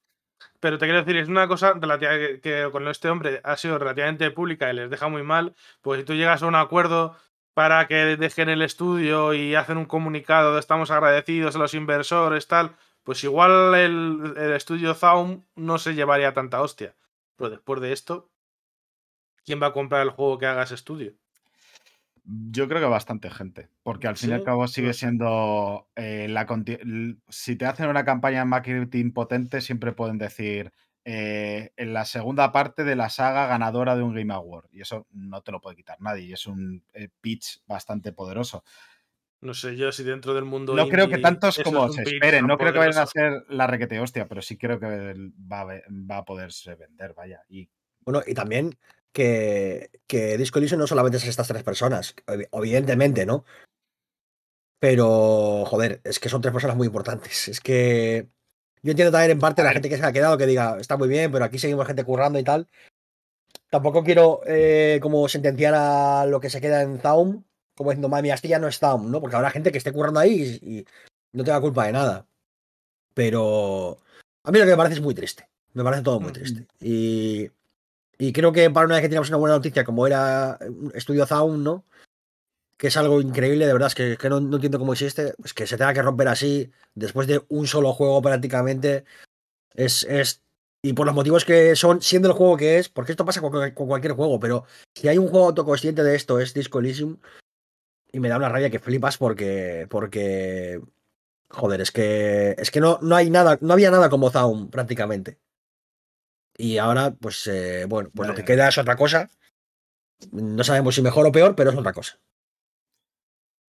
es lo que has dicho, que al final Disco Elysium es una anomalía. Y y que exista nos, nos demuestra que, está todo podrido. y que haya pasado esto. Es, que es así. Sí, es, tristísimo. Pero bueno, eh, si queréis pasamos a la siguiente noticia, que no sé si decir si nos va a alegrar, por lo menos a alguien de aquí sí, seguro, o entristecer. A ver, a, mí tampoco me pasa nada. Y esta es fresquita, fresquita, en el sentido de que hoy que estamos grabando. Eh, sí, vamos, son las siete y media. en el último minuto, casi. A, las cinco, son las siete y media, a las cinco y, y cuarto, cinco y media era la conferencia de CD Projekt. O sea que. O sea, hace dos horas. En la cual, pues era lo que dice, CD Projekt ha anunciado unos cuantos proyectos, ¿no? Eh, es una nueva IP con el código, eh, con el eh, codename Hadar, con H, Hadar, Hadar, Hadar, bueno. Eh, Project Sirius, que sería eh, un. Eden Hadar. Perdón. Project Sirius, que es un proyecto de The Witcher. Project Polaris, que es la secuela de Witcher 3, una nueva trilogía, vaya. Project Canis Majoris, todos podemos ver que les gusta bastante la, astrología a esta gente, que es una, mm, un nuevo eh, Witcher eh, no en mundo abierto, RPG, eh, que va con un fuerte componente de historia. Estoy traduciendo un poco así según leo, así que perdón si no tiene tanto sentido. Pero bueno, un nuevo The Witcher también open world, también RPG y también con mucha historia, lo cual pues mm, no entiendo. o sea, no entiendo si es una continuación de la continuación o. Pero bueno, parece ser que no. Y luego el Project Orion, que es eh, eh, continuación de eh, la secuela de Cyberpunk 2077, que parece que ha tenido un buen repunte después del anime, el cual he empezado a ver y a ver, por ahora. de hecho, tuvo, tuvo, un pico de jugadores más alto que la historia del The Witcher 3, con la mm. vuelta ahora del anime. Eh, esto es un poco eh, a Carlos Jesús diciendo: vendrán mil millones de juegos de The Witcher, de Constelación Orión, de Es que te van a. No, es un poco literalmente. Es. ¿Qué narices? Witcher? Te voy a enterrar en The Witcher. vas a estar del brujero hasta los cojones. Es que, es que además que está tan terminado The Witcher que no hace falta continuarlo de ninguna forma. Y te hecho, a mí me, me, quiere sonar que en su momento dijeron que la historia de Geralt estaba cerrada, completamente. que no iba a haber Witcher 4. Pero, pero bueno, esta es la de. Seguramente. Pero es que les gusta el dinero. claro. y saben que tienen ahí la, la. O sea, la IP, joder, como de Witcher, el nombre de The Witcher sigue llamando. Lo que pasa es que ya de.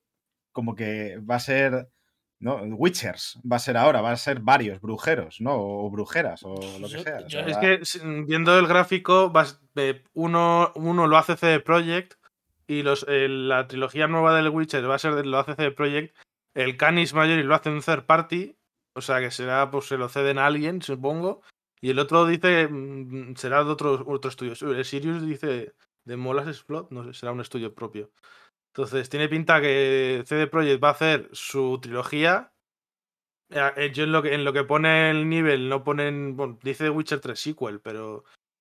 No sé, a lo mejor es en plan. Eh, como Star Wars, en plan una trilogía 100 años o 50 años para allá, ¿no? No, es lo que vimos. seguramente este es el, teaser este que se vio para el The Witcher 4, vaya, que se vio con, un, el, medallón ahí en la nieve que no es del lobo, sino que es de... sí, pero eso no te dice en qué momento temporal va a ser. No, ya, ya, pero... No tiene que necesidad, pero sí que... Pero sí lo que deja caer un poco es que ya no es sobre Geralt, ya es sobre otra cosa, es en el mm. universo de Witcher, pero es otra, otra historia aparte mm. de, de la de Geralt. A mí lo que me mosquea de, de, todos estos anuncios es que ya hemos visto lo que pasa con CD Projekt cuando empiezan a anunciar cosas demasiado pronto. Parece que no han aprendido la lección. de que ya en su momento Cyberpunk lo anunciaron hace chorrocientos años, seguimos como ha salido, de que lo único que hacen es crear hype y hype y hype para luego eh, encontrarnos con lo que nos encontramos. Yo entiendo que esto es. Pero yo he perdido la confianza con CD Projekt. Si no, de Witcher 3 es de videojuegos favoritos. Es que. La confianza de en plan de me lo voy a reservar y me lo. Sí. Mm, la de ah, pueden sacar algo bien, yo del todo no. A ver. Entonces, yo creo que esto es muy de cara a inversores, de que los inversores estarían, vale, estamos acabando Cyberpunk. Eh, ¿Qué viene después? Y yo creo que esto es básicamente para eso. Sí, pero es que, ya estaba anunciado un juego de The Witcher. Es que, ¿qué necesidad hay de anunciar proyectos que a lo mejor van a tardar 10 años o más en salir? Ahí está un poco la cosa, que esta es la de, la de Ubisoft eh, anunciando Project Red, Project eh, Exe, o sea, es como la de, pero a ver, yo no necesito que me anuncies como si fuese un juego proyectos, o sea, eso a mí esa esto que si esto se convierte en tendencia, a mí no me gusta una puta mierda. O sea, a mí dame el juego cuando esté medio hecho y me puedas decir algo tal, pero no me. Puedo, puedo decir dos cosas. Solo quiero decir dos cosas de, este, de esta noticia. Y ya me voy a callar. La primera es, vaya turra, CD Projekt. Vaya puta turra me estás dando. Pues sí. Qué calor das, qué pesadilla. Y la segunda es, CD Projekt soy yo cuando tengo tres proyectos abiertos y no los termino para hacer otros cinco diferentes.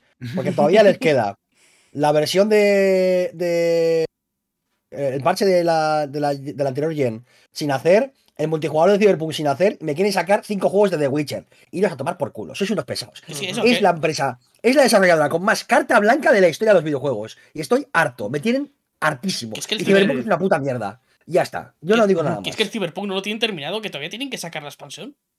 En principio, que van a ser dos expansiones y han cancelado una además, creo. Sí, en teoría, ahora ya en teoría les falta la última gran eh, la última gran actualización y eh, que sacarán junto al DLC. Y en teoría ahí se acaba el desarrollo de Cyberpunk 2077. Y, el, y eso, el parche Next Gen del The Witcher 3, que, que tiene que haber salido hace un año, lo retrasaron a Navidad, a un invierno, lo volvieron a retrasar, se supone que tiene que salir a finales de año. Estamos en octubre, seguimos sin saber mm. nada. Por cierto, y, también, se ha, ido, también ha ido, el CEO, por cierto. Se ha ido el CEO también, el Martin y Whisky, este se ha pirado. No sé por qué, no me interesa, me da igual. No voy a hablar nada más de esta empresa porque me tienen, me tienen hartísimo. Yo lo que quiero decir, ahora voy a decir una cosita, es, llevamos todo el programa bastante bajona con ciertas noticias tal, hemos hablado pues de Activision Blizzard, de Arabia Saudí, Tencent, bueno, un montón de cosas, Nintendo pasándose la estas, y Kerko había estado chill, pero ha sido hablar de, CD Projekt y se ha roto la, magia, se ha Y, que, faltan un par de detalles que no hemos comentado aquí. Por ejemplo, la trilogía del The Witcher la quieren sacar en seis años. O sea, sacar tres juegos en un periodo de seis años. es uno sí, uno no. Uno sí, uno no. A ver, también no te han dicho eh, ese periodo cuándo va a empezar. Sí, pero en el momento en el que empiece, desde el primero hasta el tercero, en seis años, tres juegos. O sea, si empieza el 40, del 40 al 46, se te sacan tres juegos. Que claro, pero igual están todos. Bueno, eh, los tiran como churros. Es que, no sé. Mm, yo estoy un poco. Y que van a abrir otro estudio en Estados Unidos. De que esto claramente es una cuestión de inversores. Son. Si hay algo que sabe hacer bien CD Projekt, más que juegos, creo que es generar hype. Y... Mentira, sí. Eh, eh, sí. Bueno, sea como sea. Hay que, hay que tener hay que tener el rostro de Adamantium para decir, vamos a sacar una secuela de Cyberpunk que vaya a sacar todo el potencial del universo. Vete a tomar por el culo, desgraciado. es que hay que tenerlo cuadrado, es que de verdad. A ver. Pero es que la secuela va a ser increíble, ¿eh? es que no lo vais a creer, ¿eh? es que. Uf. Vas a poder. Todo lo que te prometimos para la primera, ahora sí. tú confía en mí, tú confía en mí. O sea, son son como una, como una secta, tío, en el sentido de, vale, el fin del mundo no ha llegado. Pero la próxima, pero es que era el mes que viene. Tú créeme, tú créeme, de verdad. Sigue dándome dinero y créeme. se, estuvieron, se estuvieron años peleándose contra el, con su motor propio para sacar el Cyberpunk. Y ahora van a volver a cambiar y todo lo que habían aprendido con su propio motor le va una puta mierda porque ahora van a trabajar con un real. La, única buena noticia es verdad. Sí, la pero te quiero decir que ya que habías hecho todo el trabajo de acostumbrarte a tu motor, Pero es que igual es que el motor. a lo mejor es que el motor es una puta mierda, ¿no? Yo qué sé. Igual han dicho, oye, que es que este pues, motor. Yo creo que habrán hecho, habrán echado cuentas y dirán, a ver, ¿qué me compensa más? ¿Seguir con este motor o pasar todos mis desarrolladores que se acostumbren de dejar este motor a usar un real? Que no sé ese proceso si es fácil o difícil. Maxi lo sabrá mejor. Yo os voy, a, contar una cosa. Eh, eh, hacer un motor gráfico no es algo fácil y mantenerlo eh, no es barato. no sé por qué les dio por hacer ese motor gráfico que no iba a ningún lado. Además que no necesitaban para nada. Y que viendo lo bien que salieron tanto Cyberpunk como The Witcher 3 de salida, estoy seguro de que ese motor funciona a las mil maravillas, vamos. ¿El de Witcher fue con ese motor? No, sí, sí, el, ¿no? El, no, el Red Engine. ¿Sí? Sí, sí, sí. No sé por qué pensaba que lo habían hecho para el Cyberpunk. No. de hecho, el Red Engine lo llevo utilizando desde el. Creo que el primer de Witcher no, pero el 2 seguro que sí. Joder, pues eh, claro, es que yo asociaba que habían tenido problemas con el motor porque era el primer juego que hacían, pero si llevas tres juegos. No, de hecho, son, iteraciones también, es decir, es no es la misma versión. Eso va actualizando. Igual que un Real tiene 1, 2, 3, 4, 5. Exactamente, el, el, de Witcher 3 creo que era el Red Engine 3, el Cyberpunk y el de Witcher 2, no sé si es la misma versión o no, pero seguramente sean distintas.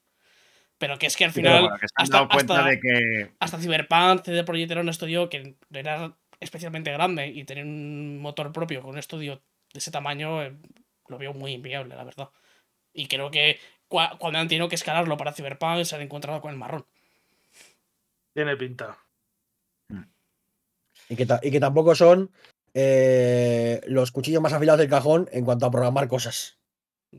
Porque no, no, por capacidad, sino porque debe ser un estudio en el que se montan unas para, para las producciones bastante guapas. Entonces, claro, súmale todo, pues tienes un cóctel tremendo pues para que se vaya toda la mierda como pasó con Cyberpunk. Que aún así es un éxito de ventas, que no se nos olvide. Sí, y más ahora con lo de la serie, ah, lo que hemos dicho, que tiene un repunte gigantesco. Creo que dijeron que había 20 millones, me suena haber leído el otro día.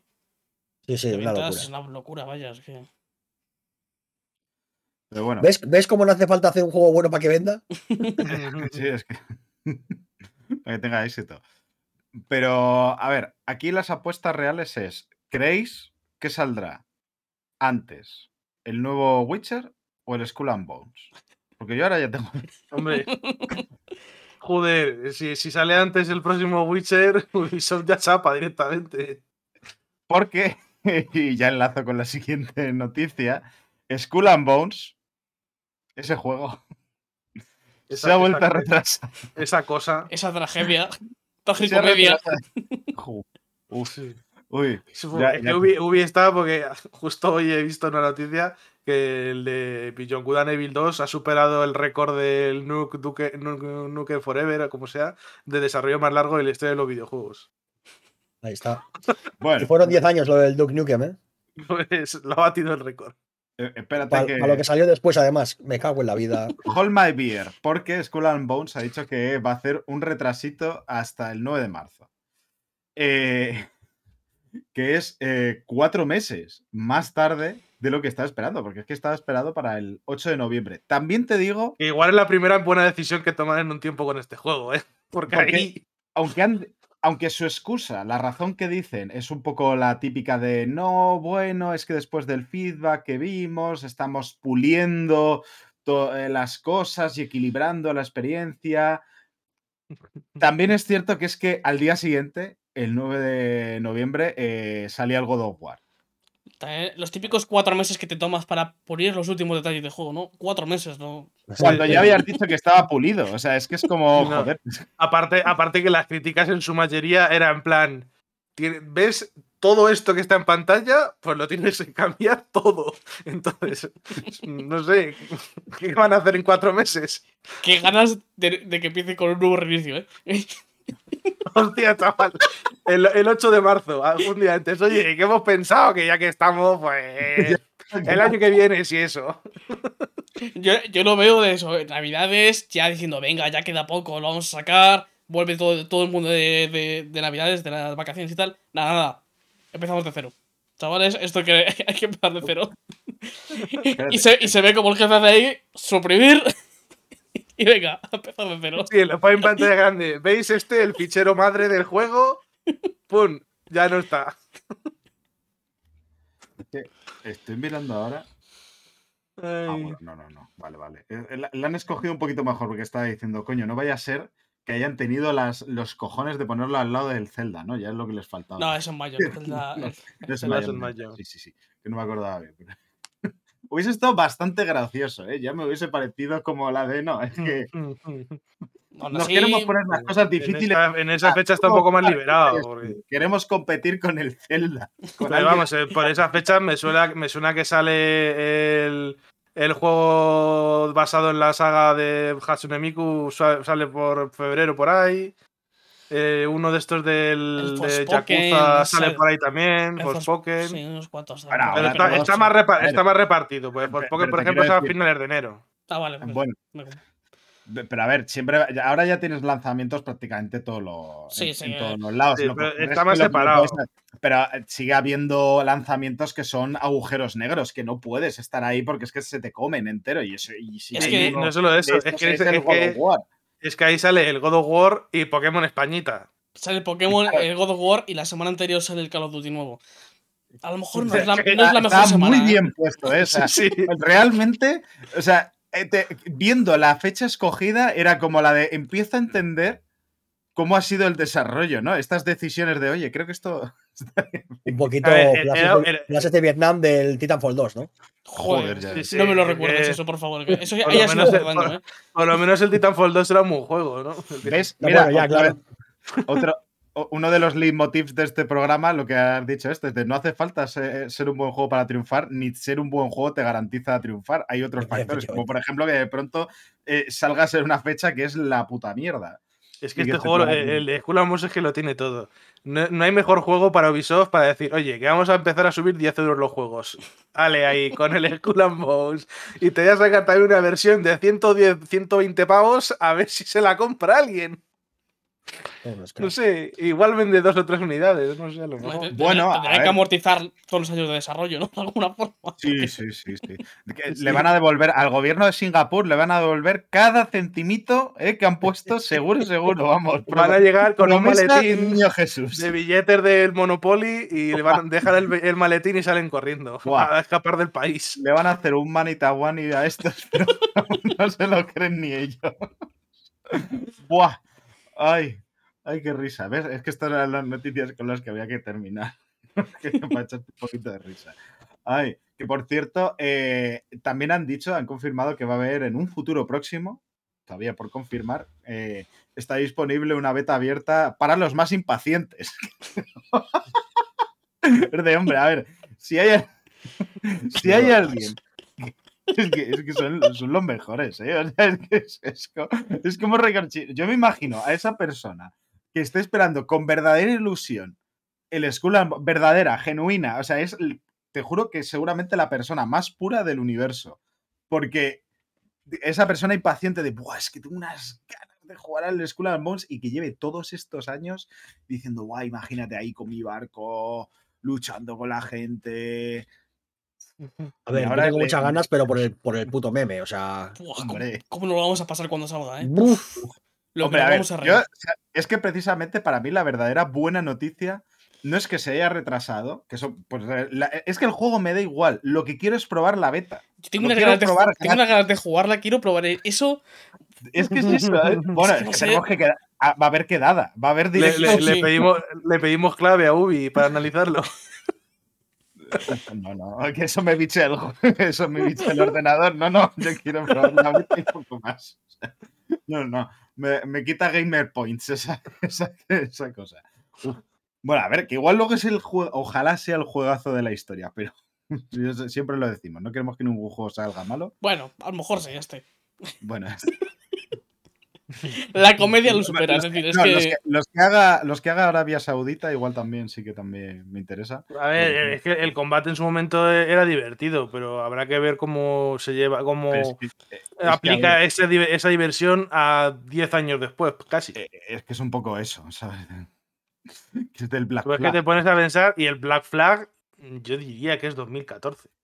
Y, el Black Flag, bueno, yo, era un juego entretenido, yo creo que para una persona. No sé cómo se traslada eso a. No, quiero decir, de jugar en single player. Ah, vale, digo una persona, vale, estoy aquí. A, multijugador. Eso funcionaba bien porque era un juego single player, era un. era como la mitad del juego, porque luego tenías la parte ya más de en tierra y demás, que funcionaba bien ahí. Esto, pues bueno. Eh, es que igual de ahí parte, es que ya partía de una idea errónea, per se, pero bueno, esto, ya es para, otro día, para cuando salga, vamos.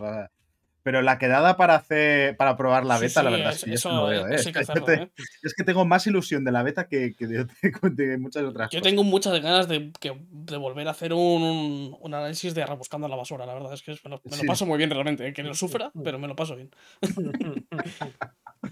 pero bueno, eh, hablando de también sufrir de todo esto, de, de gente que le ha ido muy bien. Esta es quizás de las noticias más importantes, por eso nos la hemos reservado para el final. Y es que Google, bueno, españoles, españolas, eh, gente de Latinoamérica, Stadia ha muerto.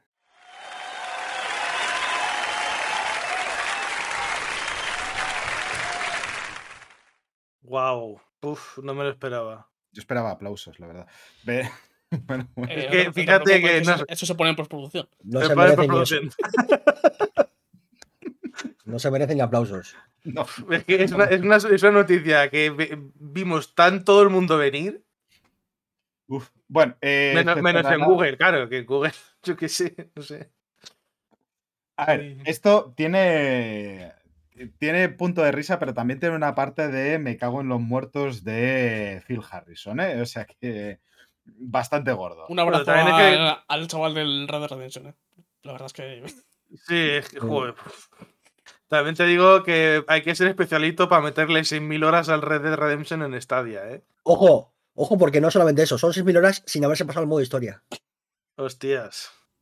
Que igual, que igual más que un abrazo. Haciendo cafés y saludando a los coleguitas. Igual más que un abrazo, lo que hay que darle es una palma de la espalda y decirle, venga, chaval, a hacer algo, por favor. a ver, teniendo en cuenta qué juego es, lo, entiendo, ¿eh? Es decir, yo me pasaría 6.000 horas perfectamente en el campamento del capítulo 2, ¿eh? Pero si el online está muerto, tío. Sí, sí, pero. Bueno, pues eso es la campaña. Tú ahí te tomas tu cafelito, te vas a cazar. Pero es que vuelvo a decir que el tío no ha tocado la campaña, que es que es un desgraciado. Ah, que ni cero horas de campaña. Que no, que no, que no, que no ha jugado la campaña, que son 6.000 horas al online. Ah, yo pensaba que no la había acabado. Digo, vale, se ha quedado en la mitad y le gusta y se queda ahí. No ha jugado al online. Además, el online era, estaba desbalanceadísimo. Era una mierda el online del, Red Dead. Claro, porque no daba, no daba, dinero y dijeron, bueno, teniendo aquí el GTA, pues eh, claro. Sí, no, porque yo te digo que al principio, yo lo jugué un poco al principio, era, estaba todo muy desbalanceado, no tenía ningún tipo de sentido. Antes de que se viera si iba a dar dinero no. En fin.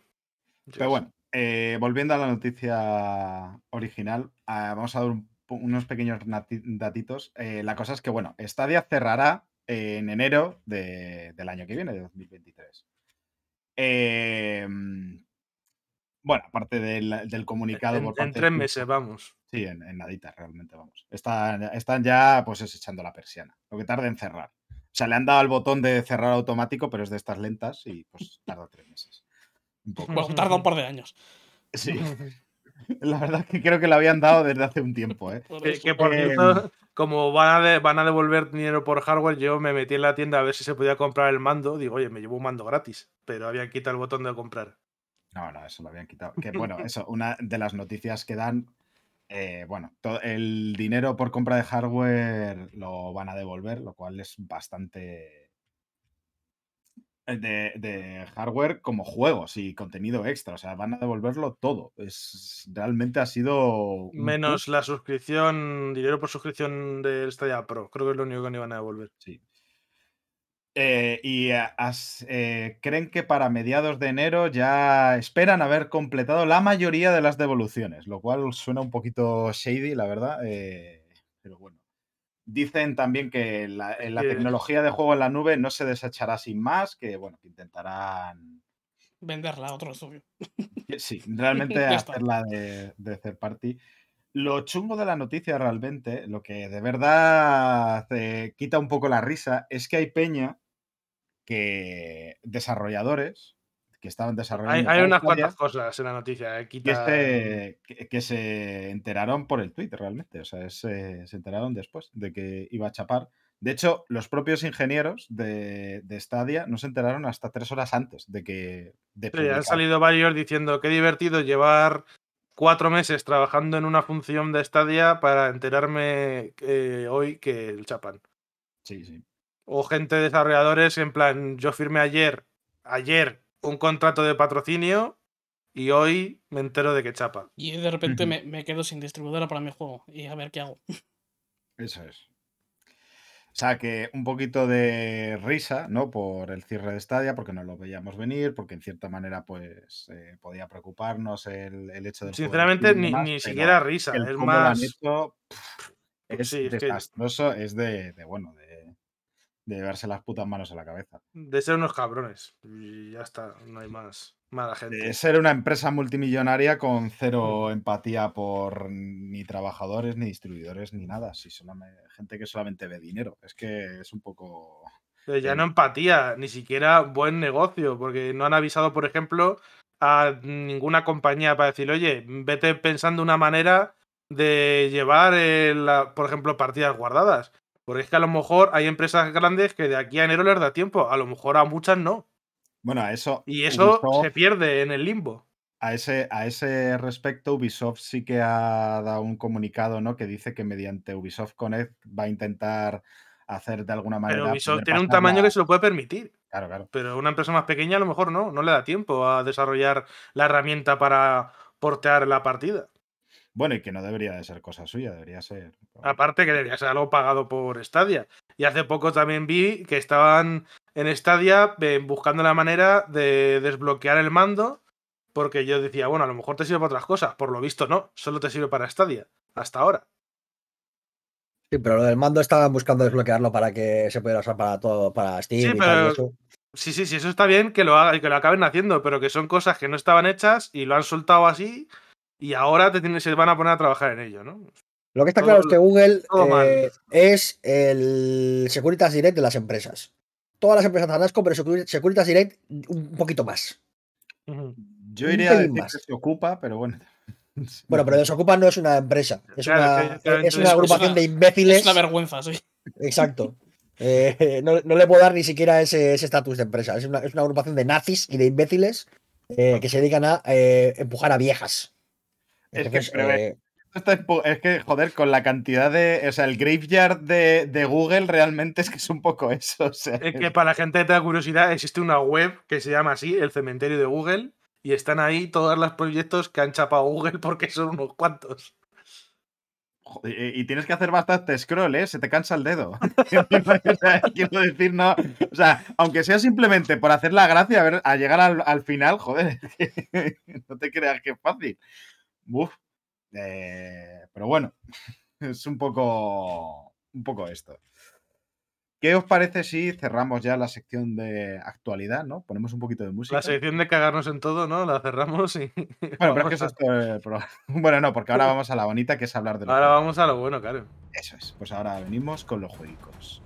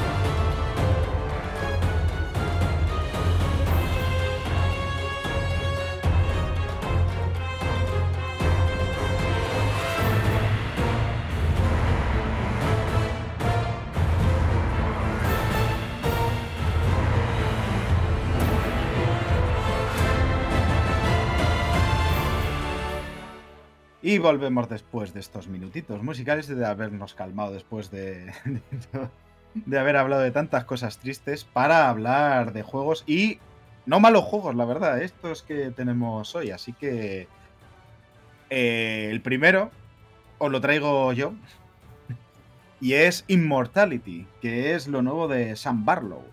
Si no conocéis quién es Sam Barlow, pues se hizo famoso este desarrollador eh, por crear Her Story, este jueguito que, del cual voy a tener que hablar realmente para poder hablar de Immortality, porque no, creo que no se entiende, que la mejor manera de entenderlo es habiendo jugado los dos. Yo debo de reconocer que no lo había jugado hasta hace poquito, pero cuando vi que metían Immortality en, en el Game Pass, y sabiendo que estaba también Her Story ahí, me decidí a jugar los dos.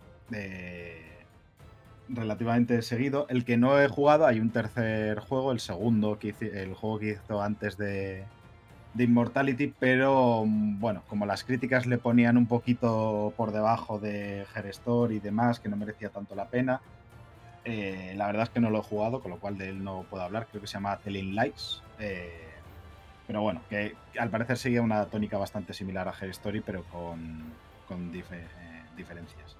En el caso de Her Story, el por qué fue un, juego que, llamó tantísimo la atención eh, fue por cómo conseguía darte la sensación de, de ser un detective investigando, si no un caso, unas grabaciones eh, de sobre un caso.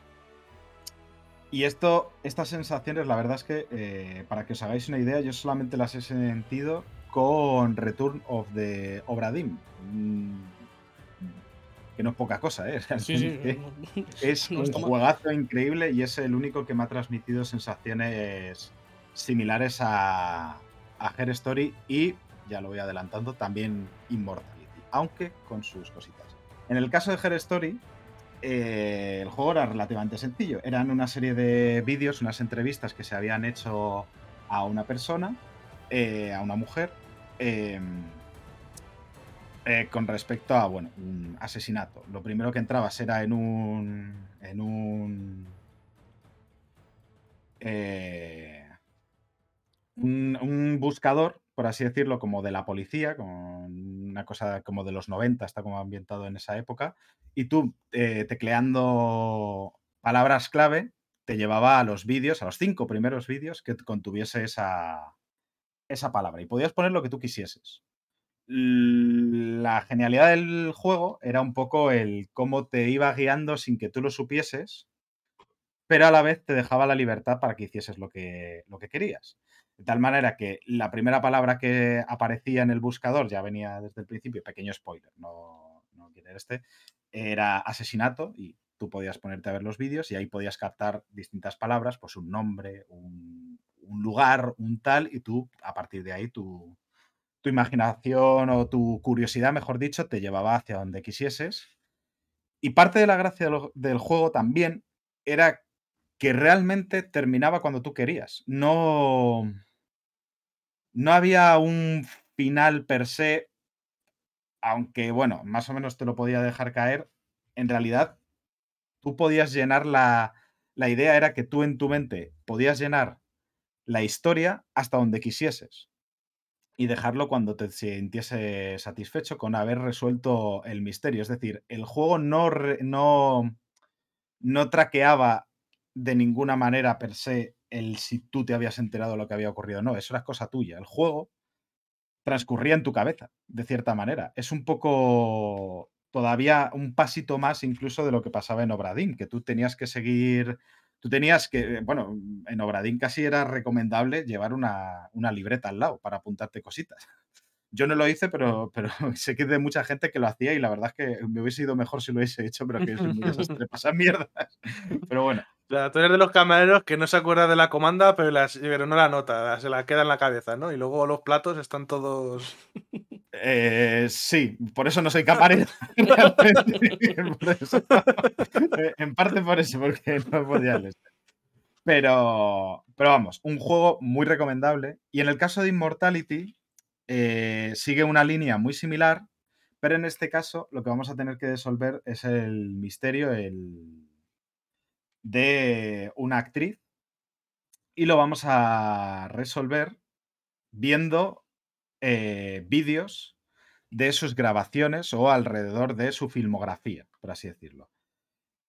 Las la forma en la cual vamos a avanzar, si bien en Her Story era tecleando las palabras en, en este buscador y esas palabras, pues podíamos poner lo que, nos, lo que nos gustase, lo que quisiésemos, sin necesidad de que se hubiesen visto en los vídeos o que se hubiesen mencionado, podíamos poner cualquier palabra. Igual nos saltaba una, esa era parte de la magia de Her Story. En este caso es distinto, sino que vamos a tener que hacer como, vamos a tener que revisionar los vídeos y hacer como fijarte en ciertas escenas. Pues fijarte en caras, en objetos, en escenografía, lo que tú quieras. Y al fijarte en, esos elementos, te va a transportar a otro, a otro filme, a, otra secuencia, perdón, de, dentro de la filmografía. ¿Qué es lo que pasa? Que a diferencia de Her Story, en este caso, tú sí tienes un progreso. El progreso, por ejemplo, es la cantidad de cintas que, que tienes disponibles. No las tienes disponibles hasta que no las desbloqueas de esta manera.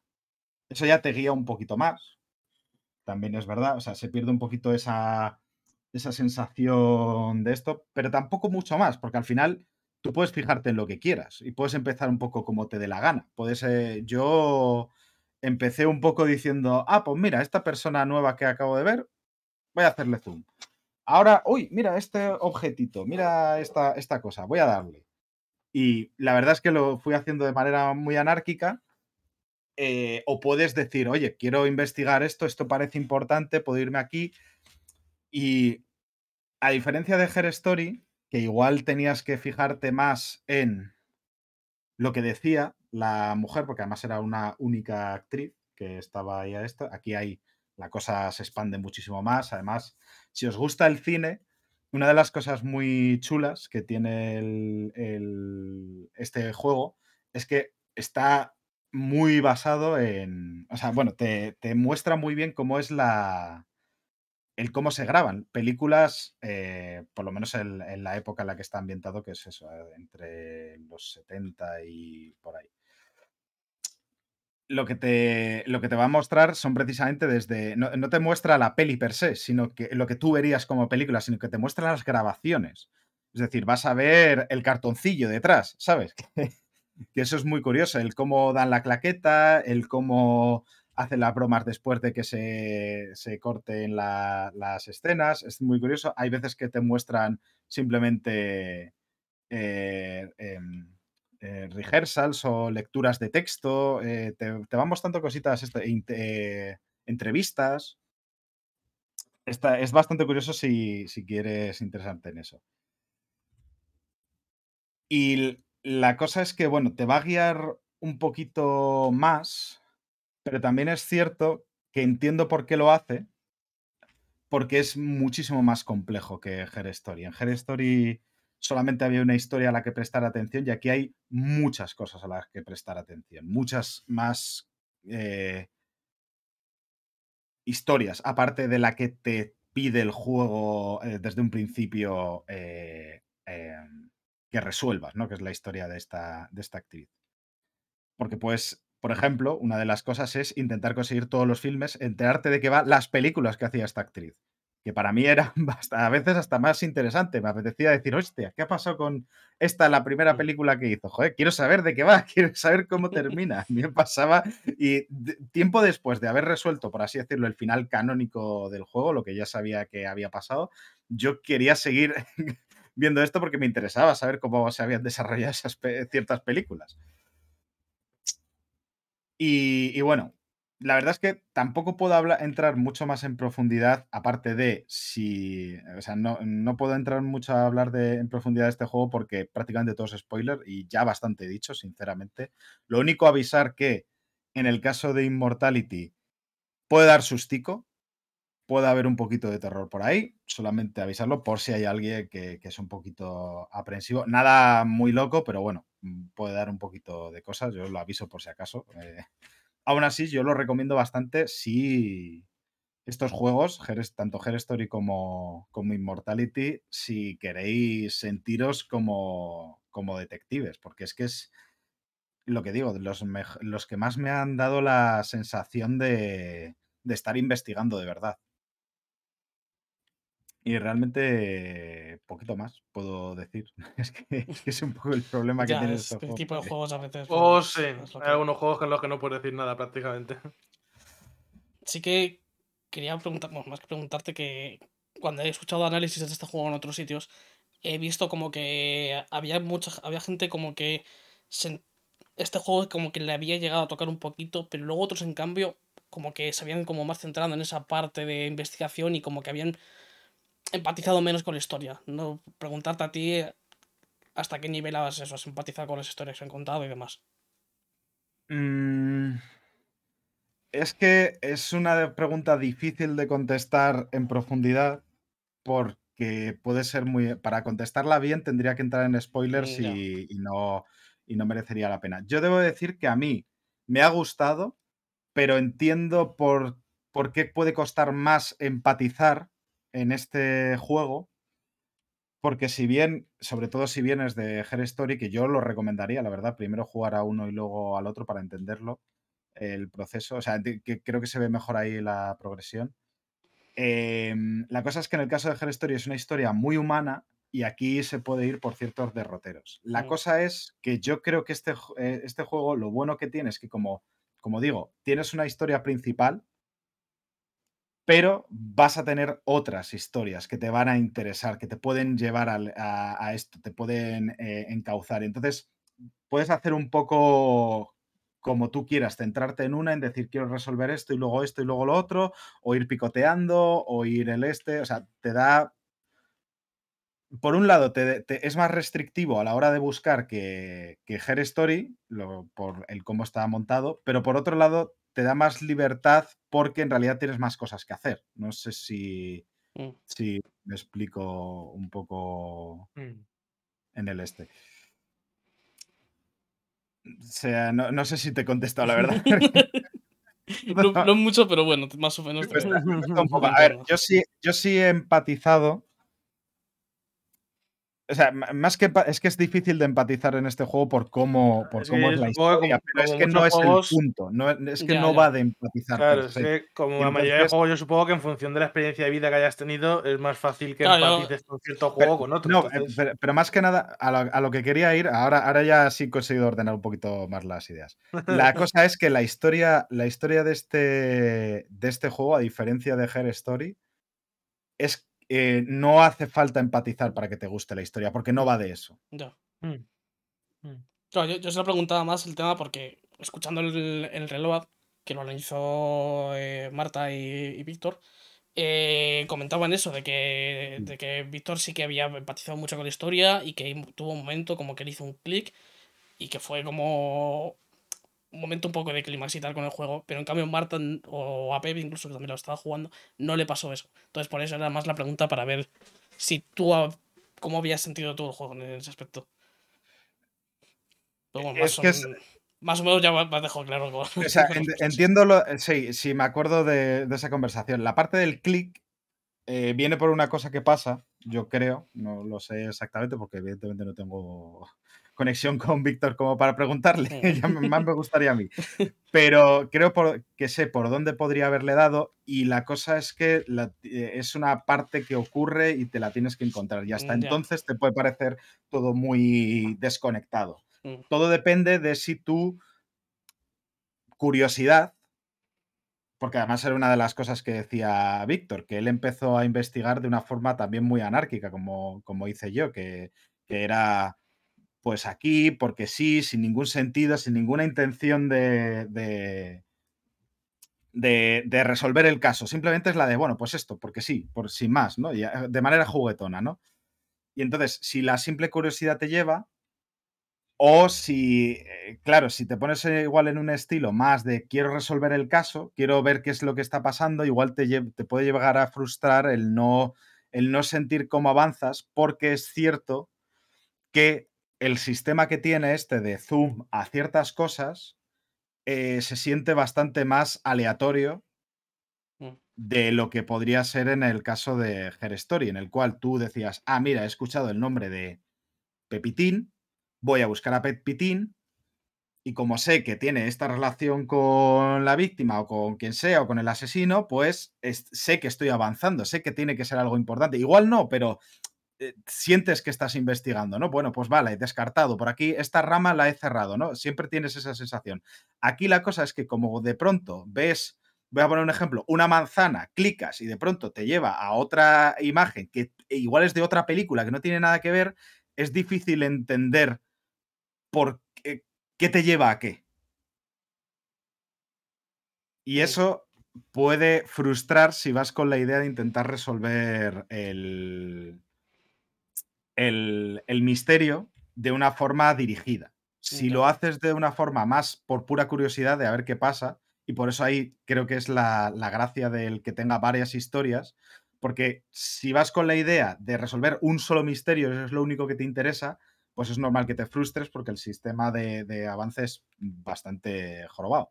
O sea, bueno, no es tan, no es tan dirigido, no es tan fácil de entenderlo, no, no tiene un sentido, o por lo menos yo no se lo he sabido ver, el sentido lógico que tenía. Había muchas veces que era como muy al azar.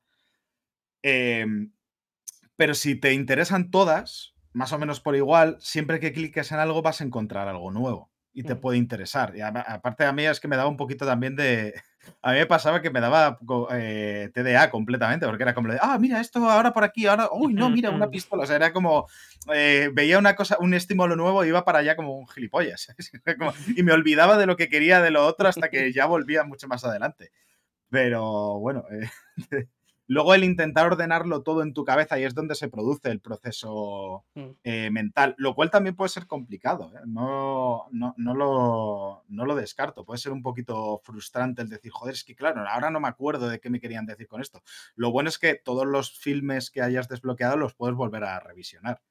Y como juego es muy tranquilito, muy, muy tal. O sea, bueno, para pasar el rato está, o sea, está bien, vaya, que no te, no te exige demasiado. Yo me lo mm. juego en varios días tranquilamente. También es cierto que yo suelo tener para estas mierdas bastante buena memoria.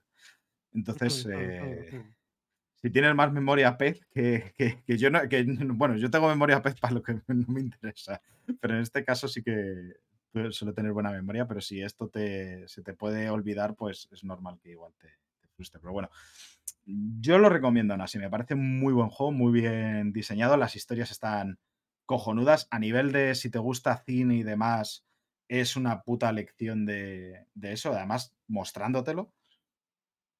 O sea, bueno, pues mm, mm, uno de los juegos del año, ¿vale? Uno de los títulos para, mí. pues a ver si puedo darle un tiento, la verdad, me gustaría. Aunque si no has jugado a Her Story, yo te recomiendo empezar. Por eso que además ese sí que es cortito, ese en una tarde, en un, par de horitas igual te lo has terminado. ¿eh? pues Sí, tengo muchos juegos pendientes.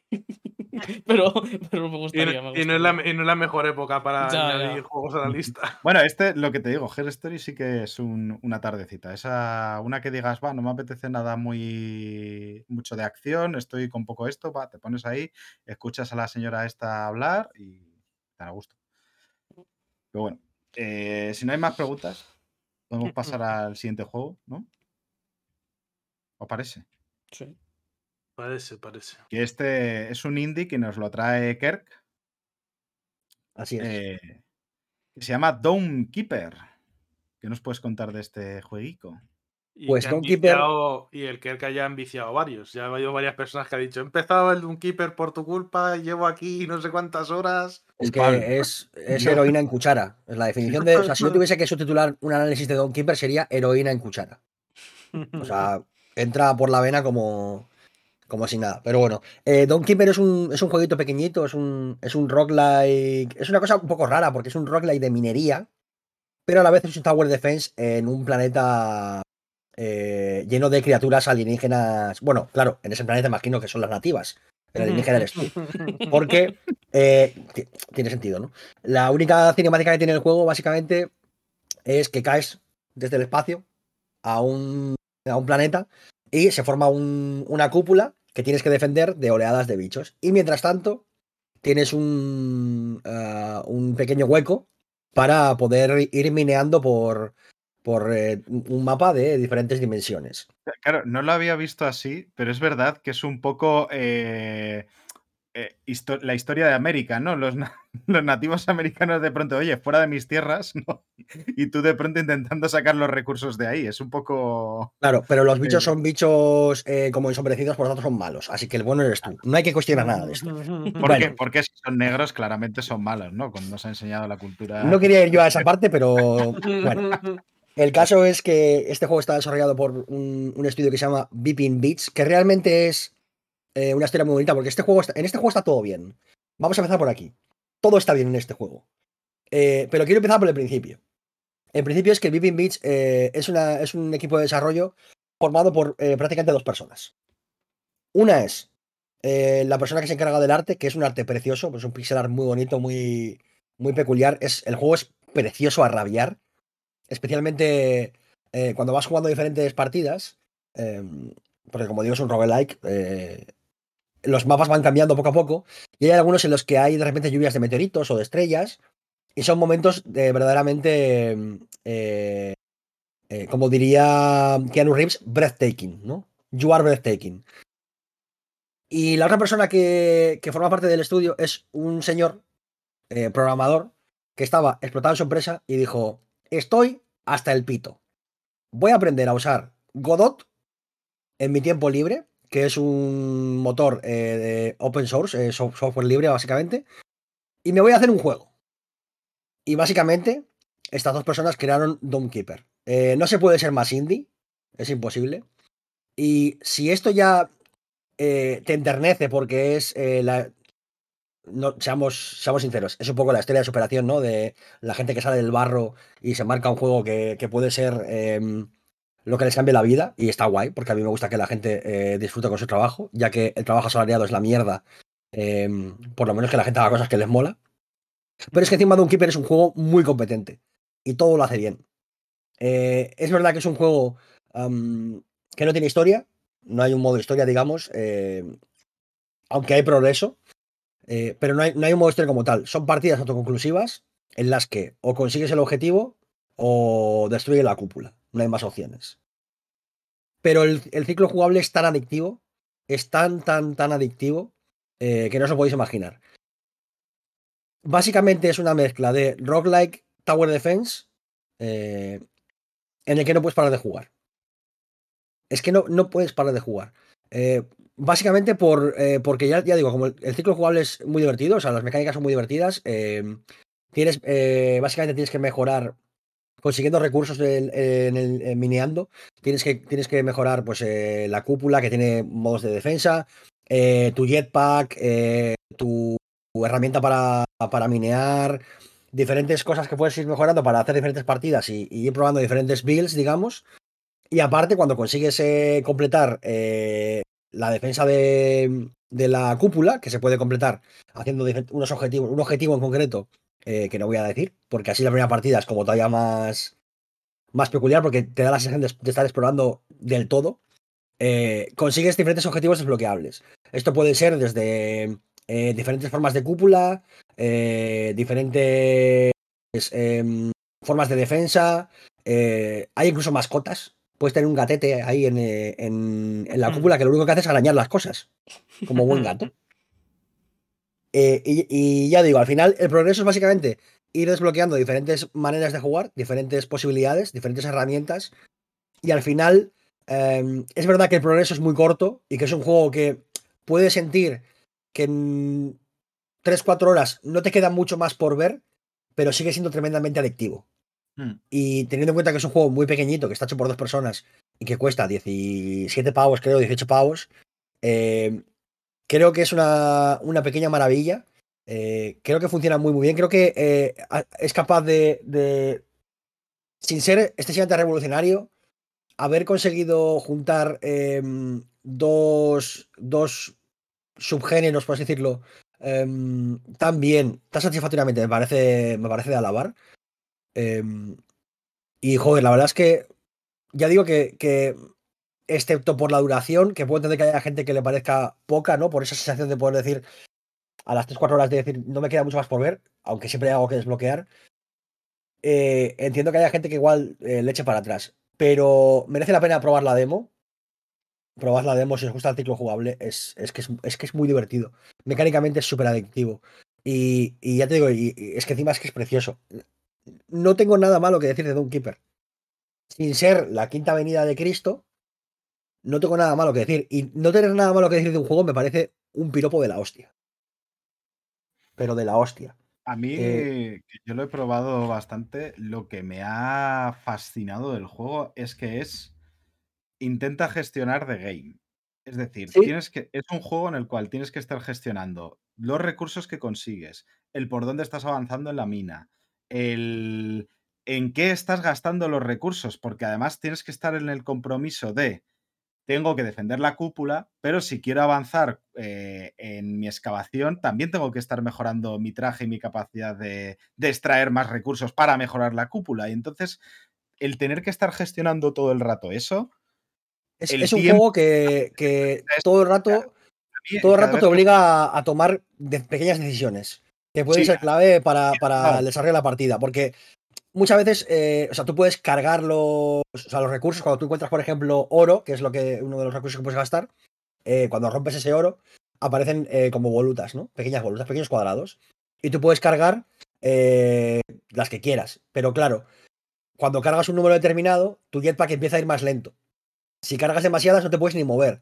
Entonces tienes que valorar si te llevas esa voluta extra de oro o la dejas por el camino porque la oleada está demasiado cerca pero si la dejas, a lo mejor no te da para coger justo eh, la potencia del láser para defender la, cúpula. Y todo el rato tiene este tipo de, mm, micromanagement, digamos, de pequeñas decisiones. Eh, ¿Debo mejorar la cúpula de defensa o debo mejorar mi, mi taladro para poder minar más rápido? Eh, me conviene más tener. O mejoro, la, vida, ¿no? Es, eh, claro, ¿Me conviene más tener eh, una bomba que me permite romper trozos más grandes? ¿O debería mejorar mejor el jetpack para que sea más rápido para poder subir? Porque este mapa es excesivamente grande y tengo que bajar mucho, tal. Todo el rato tienes pequeñas decisiones que hace que, sea todo el rato muy, muy, muy adictivo. Y, ya digo que, que es una pena eh, que su condición de juego muy pequeño eh, le haga estar mucho más limitado, porque desde luego si este juego hubiese tenido eh, algo de pasta detrás, hubiese sido una cosa de locos. Y aún así, es que os va a dar cuatro o cinco tardes que no las vais a ver venir, de verdad. Os vais a meter unas viciadas que no las vais a ver venir. Y aparte, no hay ningún juego que yo recuerde en el que puedas tener un mini dinosaurio mineando por ti en el espacio. Me encanta. sí, sí. Un mini dinosaurio que además se queda dormido cuando se cansa. Sí, que le tienes que ir a despertar. Ya digo que, que Don unos detalles increíbles. El sí, Don Keeper es un juego que, destila amor desde, desde, desde su, prehistoria, digamos, hasta su concepción. E incluso cuando juegas, es que destila, destila cariño y destila todo aquello que me gusta de los indies que a veces cuesta encontrar en los AAA porque, porque están mucho más sujetos a unas mecánicas del mercado, unas, una mercadotecnia y tal. Y Keeper es un poco. Sientes esa, ese pequeño. Esa pequeña chispa de. Lo sientes genuino, ¿no? Y. Y no sé. Como que le he cogido mucho cariño a Don Keeper. Y ese rollo de. Joder, que es una idea. Eh, la típica cosa de.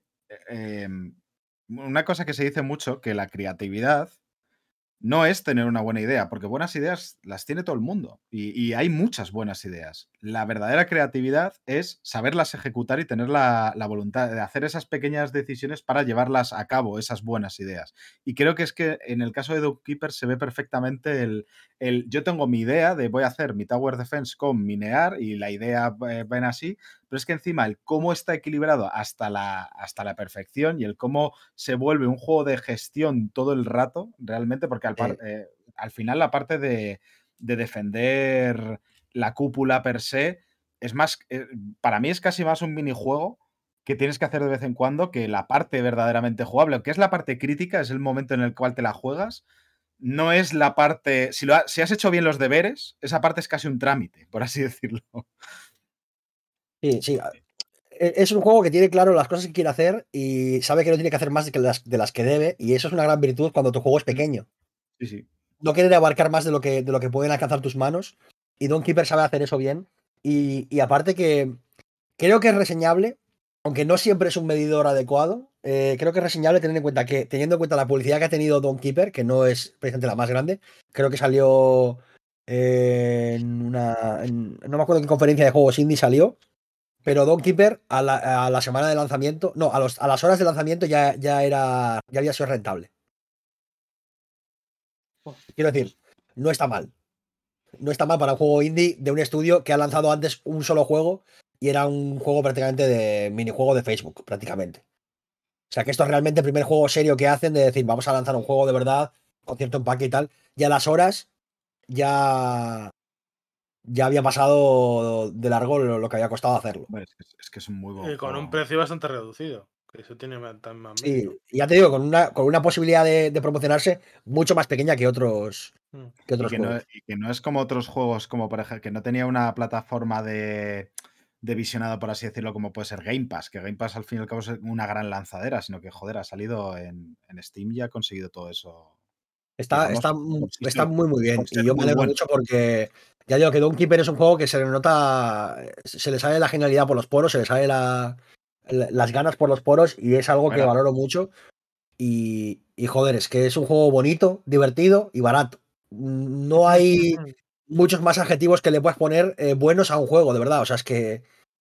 Es que de verdad, yo dadle una oportunidad ni que sea a la demo, porque os va a enganchar, os va a enganchar. Lo que os, recomiendo es que si jugáis la demo y a los 3 segundos os flipa, que es lo que va a pasar, dejéis de jugar a la demo y automáticamente os compréis el juego. Sí, sí. y si lo compráis, pues le decís a, al, al, bueno de René, que es eh, el que ha programado el, el juego, vais y le decís, visto con juego me ha vendido esta copia. Un abrazo, crack. no, en serio. Joder, me ha gustado mucho, de verdad. Y, y últimamente he estado, estoy un poco de culo con el mundo de los videojuegos. Estoy en, esa, en ese momento en el que casi me gusta más hablar de videojuegos que jugar. Eh, y como que todos son más noticias. En este barco ahora mismo. Sí. Y como que tener de repente Don Keeper eh, dándome tanto amor eh, me hace volver a pensar en, en esa época, en ese 2008-2013, en el que me metí por el cuerpo tantos indies que, que, fue lo que me salvó de seguir jugando a videojuegos en realidad. Y, joder, me hace mucha ilusión, me parece un juego muy competente y, muy guay. Jugadlo, de verdad. Pues no me parece, no encuentro mejor cierre para este programa que, que, realmente esto, que después de haber hablado de toda la mierda de la industria del videojuego, poder decir que los jueguicos son los que nos salvan realmente. Es lo que han salvado el programa y dejarlo ahí. los juegos indies, ¿eh? Importante. Y específicamente los, juegos indies. ¿Verdad? Dos, dos pedazos de indies, ¿eh? Realmente. Que, hemos puesto. Así que bueno, creo que hasta aquí, ¿no? Vamos a. Ha quedado buen programito, un poquito largo. Así que. volvemos para regalo ya. Volvemos ya. Así que muchísimas gracias por haber estado ahí escuchando. Muchas gracias a Raúl, a Sergio y a Kirk por regalarnos con su presencia y su saber. A ti, como siempre. Y pues nada, hasta la próxima. Adiós. Chao. Adiós.